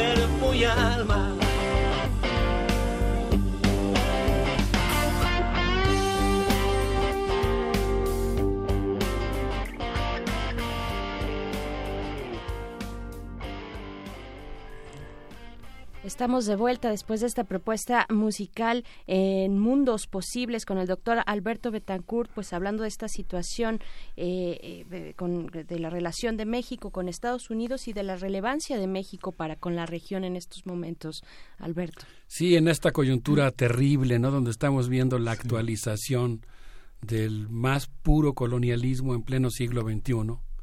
¿Quién lo iba a decir, no? De repente tenemos la impresión de que somos civilizados y modernos, modernos en un sentido político, que hay leyes internacionales, que hay valores, que las redes sociales y la velocidad con la que corre la información nos van a proteger de la barbarie. Sí, hay una hay un poder corruptor, ¿no? Como bien decías, el presidente impuesto de la sala oval se, se bloqueó ya la participación de Odebrecht, ¿no? O Odebrecht, como dice el presidente, eh, esta, esta gran empresa corruptora. Pero los mecanismos corruptores se hacen con promesas de convertirse en algo que no es uno, ¿no? Como por ejemplo norteamericano, ¿no? Sí, qué cosa más terrible, ¿no? Qué pena me ha dado ver en comentarios, no sé, en el programa de Fernando El Rincón de CNN, haciendo un pool de invitados para que hablen en favor de una coalición internacional militar que ocupe Venezuela. En ese contexto me parece muy importante que los mexicanos, que estamos llamados a jugar un papel de defensa de la paz y de la doctrina Estrada, la defensa de la soberanía de las naciones, tengamos también el ojo puesto, por supuesto, eh, atento a eh, las relaciones México-Estados Unidos. De acuerdo a Jesús Esquivel, la verdadera naturaleza de la cena de amigos, se llama su artículo, el día 19 de marzo, al día siguiente de que se envió al Senado norteamericano la propuesta de Landó, Bernardo Gómez, vicepresidente de Televisa, organizó un encuentro privado entre Jared Kushner y Andrés Manuel López Obrador. Llama la atención que él fue el promotor del encuentro, yo no tengo la información suficiente todavía para formarme un juicio definitivo, pero yo la veo incluso hasta como una especie de trampa que le pusieron en el sentido de que con mucha premura le deben haber informado de la reunión y lo pusieron en una disyuntiva en la que tenía que decidir si ir o no, a pesar de todos los riesgos que implica el que un presidente de la República acuda a tratar asuntos oficiales en un lugar eh, que implica tantos conflictos de intereses, como es el hecho de que fuera en casa del eh, vicepresidente de Televisa. Según la revista Forbes, Bernardo Gómez ha sido el encargado de llevar las relaciones de la empresa transnacional mexicana con los gobiernos federal, estatal, estatales y municipales. Es amigo personal de Jared Kushner y eh, pues incluso varios diarios británicos lo han retratado cuando se ha hospedado en su casa. Eh, ahora por el reciente libro Kushner Inc. Eh, nos hemos enterado que Luis Videgaray visitaba aproximadamente cada 15 días la Casa Blanca y personalmente a Jared Kushner para eh, desempeñar este papel tan triste de, eh, eh, digamos, admirar y rendir pleitesía a la política norteamericana. De acuerdo a Dolly Esteves, Kushner, según afirmó el canciller mexicano Marcelo Ebrard, Marcelo Ebrard hago un paréntesis para decir que invitó a Rudolf Giuliani, el alcalde conservador de Nueva York, para que implantara un programa de tolerancia cero en la Ciudad de México. Mm. De acuerdo al, canciller mexicano, eh, en realidad, eh, Kushner manifestó la preocupación que tenía por el incremento de los migrantes eh, centroamericanos que ingresaban a territorio mexicano y trataban de cruzar al territorio mexicano. Desde mi punto de vista, básicamente la visita de Kushner tuvo dos objetivos.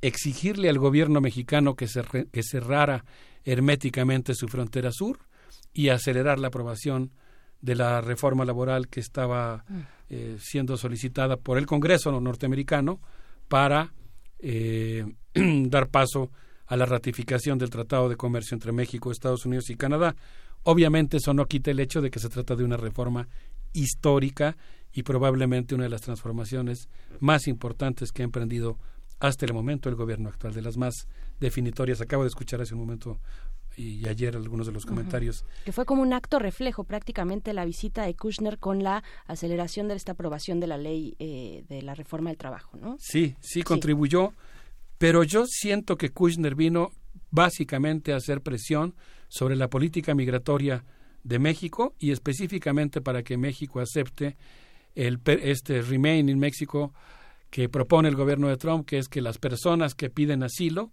se queden en México mientras esperan la respuesta del gobierno norteamericano. Sí, justamente acusa el gobierno 360 mil detenciones de, este, en, en su frontera contra el, en el primer trimestre del año, contra 173 mil el año de 2018. ¿no? Imagínate nada más, Miguel Ángel. Eh, el enviado, Jared Kushner, afirmó que para la Casa Blanca el asunto migratorio de los centroamericanos es crucial y condición para que se pueda ratificar el Tratado de Libre Comercio. En la reunión estuvo presente John Creamer. John Creamer yo no lo tenía registrado en mis radares. Él es el encargado de negocios de la Embajada de Estados Unidos en México y fungía, eh, según entiendo, habría que confirmarlo, como el encargado de despacho de alguna manera tras la salida de la embajadora Roberta Jacobson, que renunció por estar en desacuerdo con las políticas que Donald Trump sigue eh, hacia nuestro país.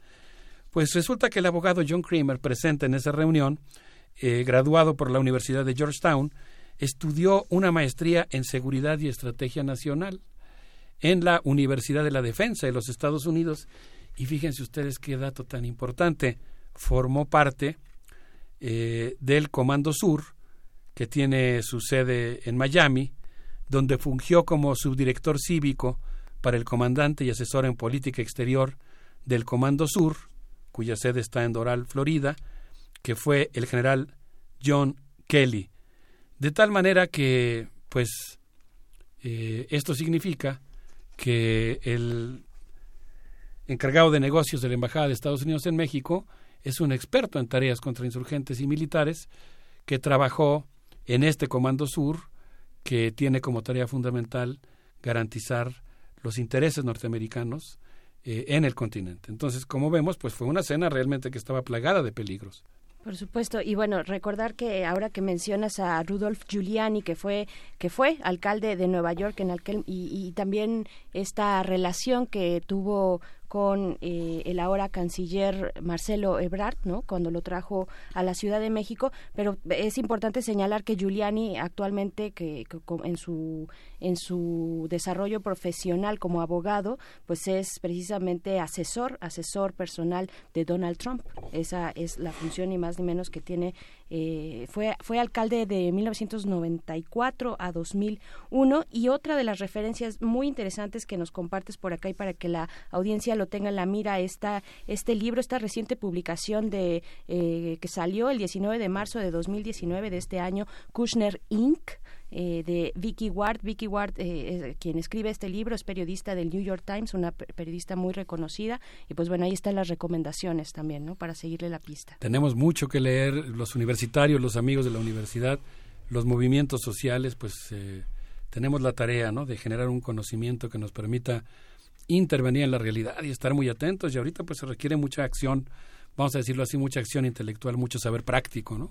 Hay que fundamentar bien nuestro conocimiento del mundo para pues poder tener mejor idea de lo que podemos hacer, cómo podemos defendernos y cómo defender los valores que queremos poner en juego. El 28 de marzo Trump amenazó con cerrar la frontera, o sea, eh, eh, hizo todavía más eh, fuerte la presión contra México y el día 5 de abril anunció que enviaría, que enviaría tropas a la frontera. De tal manera que lo que estamos viendo pues es un endurecimiento de las eh, presiones norteamericanas. A mí me llamó mucho la atención que en ese contexto, el 12 de abril, en el discurso pronunciado en Mérida, ante la Cámara de Comercio eh, que reúne a los más importantes empresarios norteamericanos y mexicanos que eh, se han enriquecido con, la, con los 600 mil millones de dólares anuales que produce el Tratado de Libre Comercio, el presidente Andrés Manuel López Obrador dijo que los contratos son sagrados. Y pues hizo alusión a algo que a mí siempre me ha generado mucha confusión, el tren Maya, el ferrocarril transísmico, las zonas libres y especiales en la frontera, que son, digamos, parte de la estrategia que él ha diseñado para manejar la relación con Estados Unidos.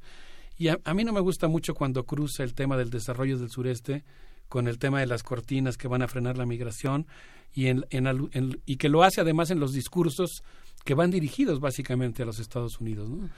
eh, me parece que consecuentemente pues hay mucho que hacer.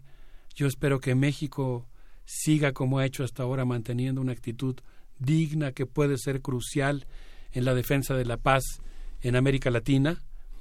Y yo espero que la sociedad mexicana discuta con la mayor profundidad posible el tema de las relaciones México-Estados Unidos y desde mi punto de vista, es una opinión modesta personal, creo que en el área de pensar estratégicamente nuestra relación con Estados Unidos, la 4T todavía tiene muchos temas pendientes, está dando por hecho muchas cosas que yo diría que una visión progresista tiene que pensar más seriamente y tiene que revisar eh, a profundidad.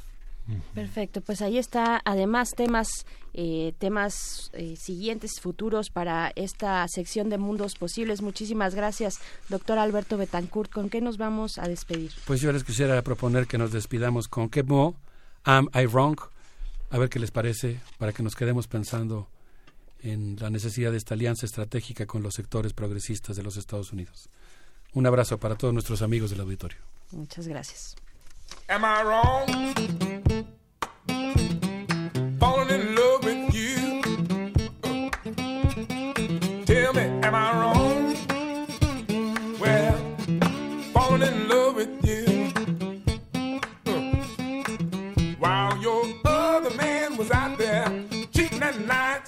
All over you. Sweet thing, tell me, am I wrong? Holding on to you so tight. Tell me, tell me, am I wrong? Holding on to you so tight. Mm. If your other man come to claim you, he better be ready, ready for a long, hard fight. Got to be strong. Well, I know you're depending on me. You know I got to be strong. I know you're depending on me to give you all of my attention, all of my time, and all of the love you need. Oh, tell me, am I wrong?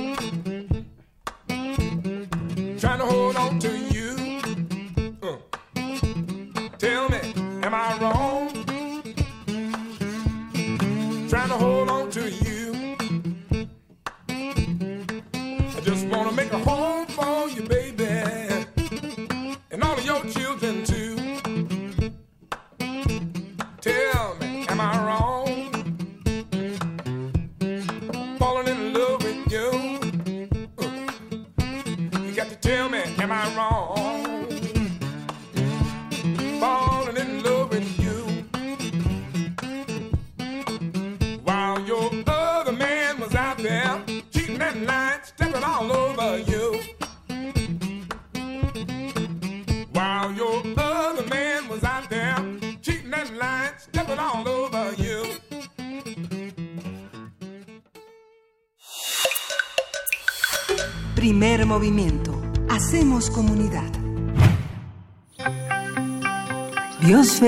Equilibrio. Son las 9.41 de la mañana de este, son las 9.41 de la mañana de este jueves 2 de mayo y inauguramos una nueva sección, Biosfera en Equilibrio, con Clementina Equigua, quien le doy la bienvenida. Ella es bióloga y doctora en Ciencias de la Facultad de Ciencias de la UNAM, divulgadora del Instituto de Ecología y recorre el trayecto hoy del incendio de Notre Dame a los incendios forestales. Bienvenida, Clementina, gracias por estar con nosotros. Al contrario, muchas gracias Miguel Ángel y Berenice por tenerme ahí. Es un gusto estar ahí platicando con nuestro público sobre temas ambientales que nos atañen a todos. Pues el gusto es todo nuestro, querida Clementina Equigua. Con esta sección que auguro eh, disfrutaremos muchísimo el auditorio y nosotros aquí en cabina. Y pues con este tema que nos propones para iniciar, para inaugurar del incendio de Notre Dame a los incendios forestales. Sí, pues es que realmente no se ponen a pensar todo lo que implica un incendio, ¿no? Como el incendio de Notre Dame, que todos lo vimos con estupor, sorpresa, tristeza, este enojo, algunos en algunas comunidades, pero pues realmente es una catástrofe que nos hace pensar en todo lo que hay alrededor de una catedral centenaria. Este, Entonces, bueno, yo me, yo lo primero que pensé cuando nos estuvieron, eh, estuvimos, estuvimos escuchando las noticias en todos lados es, pues, qué es lo que se había quemado, ¿no? Eh, lo que se incendió fue una zona de la catedral en la parte de arriba, en el hacia el techo, que era lo que estaban reparando, una zona que estaba hecha de, pues, aproximadamente unos mil doscientos, mil trescientos árboles. Estos árboles eh, son eh, pues de un encino, ¿no? Eh, los encinos pertenecen al género Quercus, que es un género muy de muy amplia distribución en todo nuestro eh, planeta y en eh, Europa pues son muy utilizados no solamente como para construir en el caso de Notre Dame y seguramente si nos asomamos por muchas iglesias de Europa vamos a ver que las techumbres tenían este soporte de madera de encino. Entonces, bueno, esta madera se usa muchísimo para construcción porque es muy sólida, muy eh, compacta, por ser madera de lento crecimiento, pero seguramente no nos hemos eh, preguntado ni, ni, nos habíamos puesto a pensar que también de ahí se obtienen las avellanas que se usan para pues, la Nutella, por ejemplo. Mm, El corcho también proviene de un árbol del mismo género. No son las mismas especies, pero son eh, miembros del mismo género. También de, de encino se usan la madera para hacer eh, los eh, barriles que le dan el sabor a los vinos tan emblemáticos, sobre todo de Francia. Francia, de hecho, es exportador de madera de roble para para hacer eh, los los barriles y pues aparte en ese ecosistema se cosechan pues estas estas estos hongos que son tan famosos y que yo digo que son las joyas de la cocina que son las trufas. Entonces bueno pues es es una madera que realmente es emblemática, digamos, y es, es eh, el origen, el género de esta de esta madera, pues es muy emblemático para la cultura no solamente de esa región de Europa, sino de todo el mundo, porque también en México tenemos muchos de estos eh, árboles de este de este género. De hecho, México es eh, un país emblemático en, en estas en, en estos árboles, ¿no? Tenemos aquí 161 especies de encinos, decimos que México es un país megadiverso y particularmente los biólogos decimos que, que los encinos pues son mexicanos, México es país de encino, de encinos, es, México es país de pinos, porque particularmente tenemos muchas especies de, de esos árboles. Entonces, bueno, eh, volviendo al incidente de, de Notre Dame, eh, una de las cosas que yo me puse a averiguar, bueno, ¿qué sucede, no, con toda esta madera? ¿De dónde la sacan? Eh, ¿Cómo, cómo son, se cultiva o no se cultiva esta madera, no? Porque tienen que reconstruir esa techumbre. Entonces, bueno, eh, en todos lados decían que se habían usado alrededor de 1.300 árboles. Y yo me puse a averiguar, bueno, ¿eso qué implica en tiempo que se invierte para eh, cultivar estas especies? Porque ahora, pues lo que va a pasar es que se tiene que sacar de bosques modernos o de plantaciones modernas. Entonces me encontré información de una joven sueca, especialista en silvicultura, que en su tesis de doctorado se puso ella a calcular más o menos cuánto se necesitaba para para un cultivo, cuánto tiempo se tiene que invertir, invertir para hacer un cultivo. Y eh, pues lo que explica ella es que en general se hacen las plantaciones de estos árboles eh, a partir de semillas, ¿no? Cuando finalmente los árboles ya tienen unos 20 centímetros de diámetro, que sería más o menos 60 centímetros de circunferencia, pues los árboles apenas están llegando a los 40 años de edad, o sea, se tardaron 40 años en lograr este este tamaño. Lo cual pues nos hace pensar a ver pues cuánto más necesitamos invertir para tener las vigas que vamos a usar en en Notre Dame, ¿no? Claro. Eh, y bueno, pues estos eh, cultivos los siguen cuidando, lo que van haciendo es que van entresacando los troncos que, no, que son chuecos, ¿no? Eh, los arbolitos que están enfermos, etcétera, etcétera, y van dejando eh, plantaciones con menos árboles, eh, que digamos podría haber entre 50 y 80 por hectárea.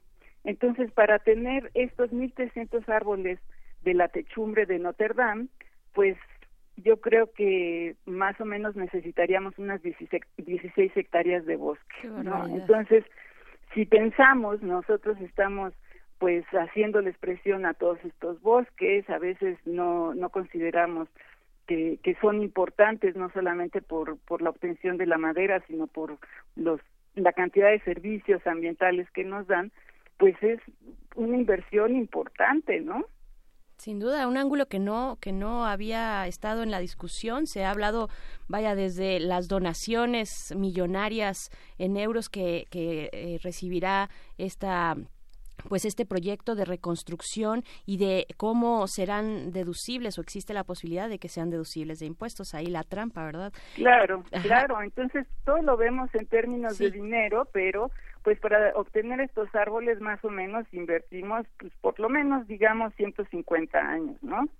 Entonces, bueno, eso ese es ese es algo que no contemplamos, ¿no? Entonces, yo creo que sí es importante que veamos que, ah, que seguimos dependiendo de nuestros recursos naturales para mantener pues hasta la identidad de nuestra cultura.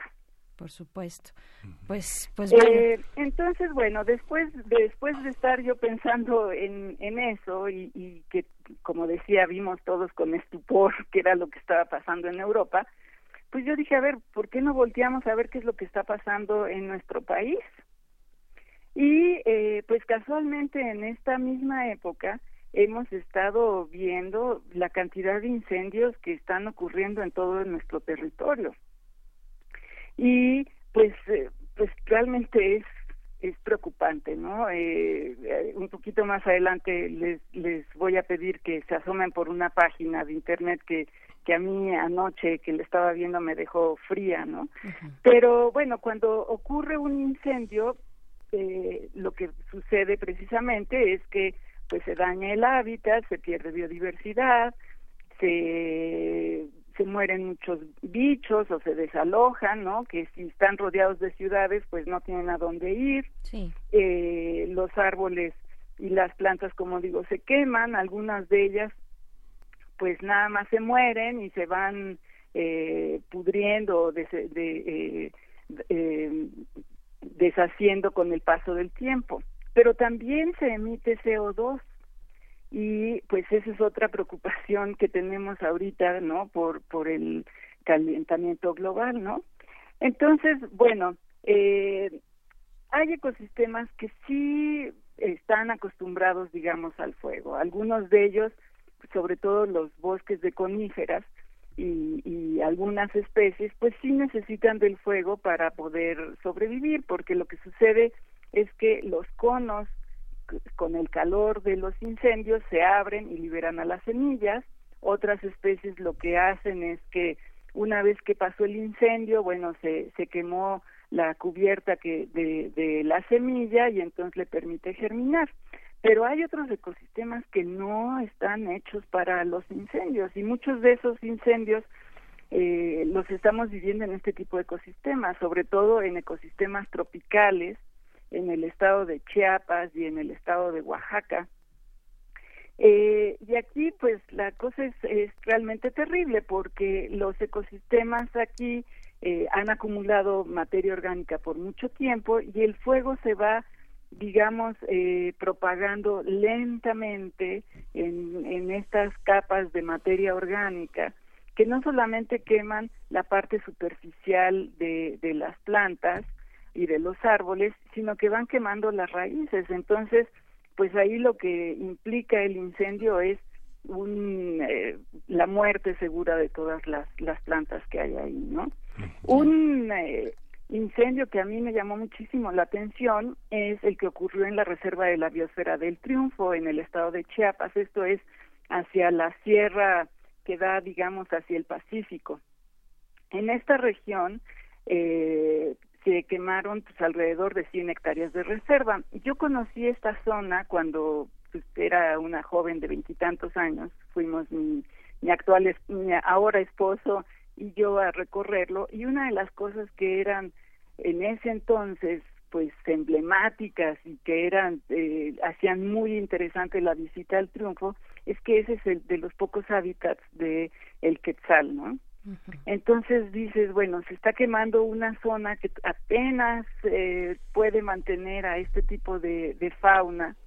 Son ecosistemas muy muy bonitos porque tienen una humedad que se manifiesta en toda la vegetación pues eh, a mí me parece mágico, ¿no? Porque no solamente ves a los árboles enormes, sino que ves que cuelgan los musgos, eh, las bromelias y las orquídeas, ¿no? Y en, todo este ambiente mágico en las tardes van bajando la neblina, que eh, eh, la humedad que trae la neblina pues va quedando atrapada en los árboles y en todas estas plantas que nosotros les llamamos epífitas, que, que están cubriendo los árboles de, de, de toda la región. Entonces, para que se incendie un hábitat tan húmedo, pues sí es realmente de llamar la atención. Algo está pasando que, que está provocando estos incendios.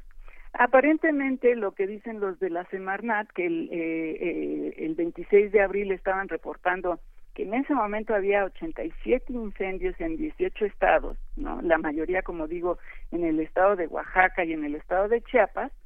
Lo que dicen ellos es que aparentemente eh, estamos viviendo un año del niño. Eso implica que pues hay más sequías, que hay mayores temperaturas y bueno, como estamos viviendo sequías, las, las lluvias se están retras, retrasando y pues son condiciones ideales para la propagación del fuego. Entonces, esto que estamos viviendo no va a ser pues cosa de nada más un, par de semanas, ¿no? Sino que lo vamos a seguir viendo. Entonces, eh, pues sí es importante que, estemos atentos. Ahora, pues una cosa que, que creo que el público debe tener muy presente es que nueve de cada diez incendios son provocados por el ser humano.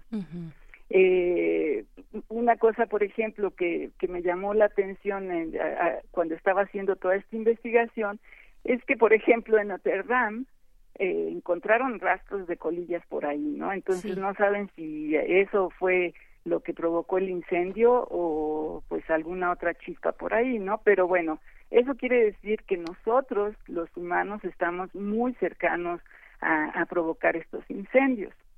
Claro, Otra cosa que estuve sí, eh, viendo en estos días para, para tratar de documentar esta, esta historia que les estoy haciendo es qué implica un incendio en términos de, de emisiones de CO2 a la atmósfera. Estamos todos muy preocupados por las emisiones de CO2 porque es lo que está eh, contribuyendo más al calentamiento global, ¿no?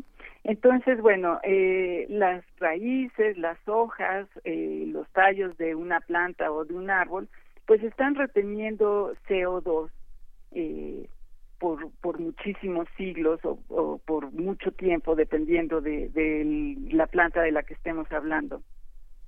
Entonces, bueno, cuando se quema esta vegetación, lo que produce es eh, CO2 que se está liberando, también se libera metano, que es otro gas con efecto invernadero, y también se liberan otras partículas que pueden afectar de distintas maneras las condiciones climáticas. A estas partículas les llaman aerosoles. Y todo esto se va incorporando a la atmósfera que, pues, de alguna manera contribuye al calentamiento global. Si hubiera un par de incendios de los que ocurren naturalmente en estos ecosistemas que les menciono, como por ejemplo los ecosistemas de, de pinos, pues eh, si se incendian, pues no sé, una vez cada cinco o seis años, pues el efecto no es tan grave, pero si se incendian cada año, pues el efecto se va sumando. Eh, entonces, eh, como les decía, este material no solamente, bueno, por la combustión está liberando algo de, de CO2, pero también como queda pues en proceso de descomposición, con el paso del tiempo va liberando más CO2. Entonces son contribuciones al, a- de, de dióxido de carbono a la atmósfera que van complicando más y van contribuyendo más al calentamiento global que ya de por sí es una situación difícil, ¿no? Entonces, eh, pues eh, yo me puse a pensar, bueno, a ver, ¿qué sucede con, con un incendio? ¿Cuánto realmente es lo que lo que estamos hablando en términos de dióxido de carbono? Y pues hay muchas estimaciones, hay modelos matemáticos muy complejos que están tratando de, calcularlo, pero eh, siendo realistas, digamos, pues qué puede significar para nosotros. Bueno, el, dato más cercano que yo encontré fue de especialistas en incendios de California y ellos calculan que un incendio que devastó, por ejemplo, el norte del estado en 2017 en esta zona vitivinícola de California por la Napa, por Napa y todo eso, eh, calculan que emitieron pues tanto carbono eh, en este incendio eh, en una semana fue tanto carbono como todos los autos y camiones del estado en un año. Entonces, ese es un cálculo que a mí me deja pues un poco fría, ¿no? Nos deja fríos a todos, querida Clementina Equigua. Con esta con esta reflexión última y con este dato también eh, impactante, nos vamos a quedar y agradecer muchísimo esta primera participación en esta nueva sección Biosfera en Equilibrio contigo, querida Clementina Equigua, bióloga y doctora en ciencias de la Facultad de Ciencias de esta universidad. Muchísimas gracias. Nos vamos a encontrar con mucho gusto la próxima semana. Sí. Claro que sí. Ya nos vamos, ya nos vamos. Eh, y, bueno, acuérdense que después del primer movimiento sigue Calmecali con la segunda parte de la entrevista de Martín Tonalmeyotl, poeta y narrador náhuatl, un documento importante que hay que seguir. Está en el podcast la primera parte y ya nos vamos con una postal sonora. Berenice Camacho. Nos vamos a ir con una postal sonora y no sin antes nada más recordarles y avisarles que como un acto solemne de, de disculpa pública para el caso de Lesbi, para Lesbi y su familia, eh, la Procuraduría General de la Justicia de la Ciudad de México, pues en este momento, a partir de las 10 de la mañana, en la universidad, eh, pues realizará este acto solemne un año de los hechos sucedidos y que donde fue eh, asesinada nuestra compañera Lesbi. Y pues bueno, esto será en el auditorio José Luis Sánchez Vibriesca de la Torre de Ingeniería de la Universidad Nacional Autónoma de México. Esto en compañía también de la de la Comisión de Derechos Humanos de la Ciudad de México. La Procuraduría estará presente y también la jefa de gobierno Claudia Sheinbaum Pardo. Y pues bueno, los dejamos ahora sí con esto. Eh, muchas gracias, Miguel Ángel Quemain. Muchas gracias, Berenice Camacha. Nos vemos mañana. Esto fue Primer Movimiento. El mundo desde la universidad. Radio UNAM presentó Primer Movimiento. El mundo desde la universidad.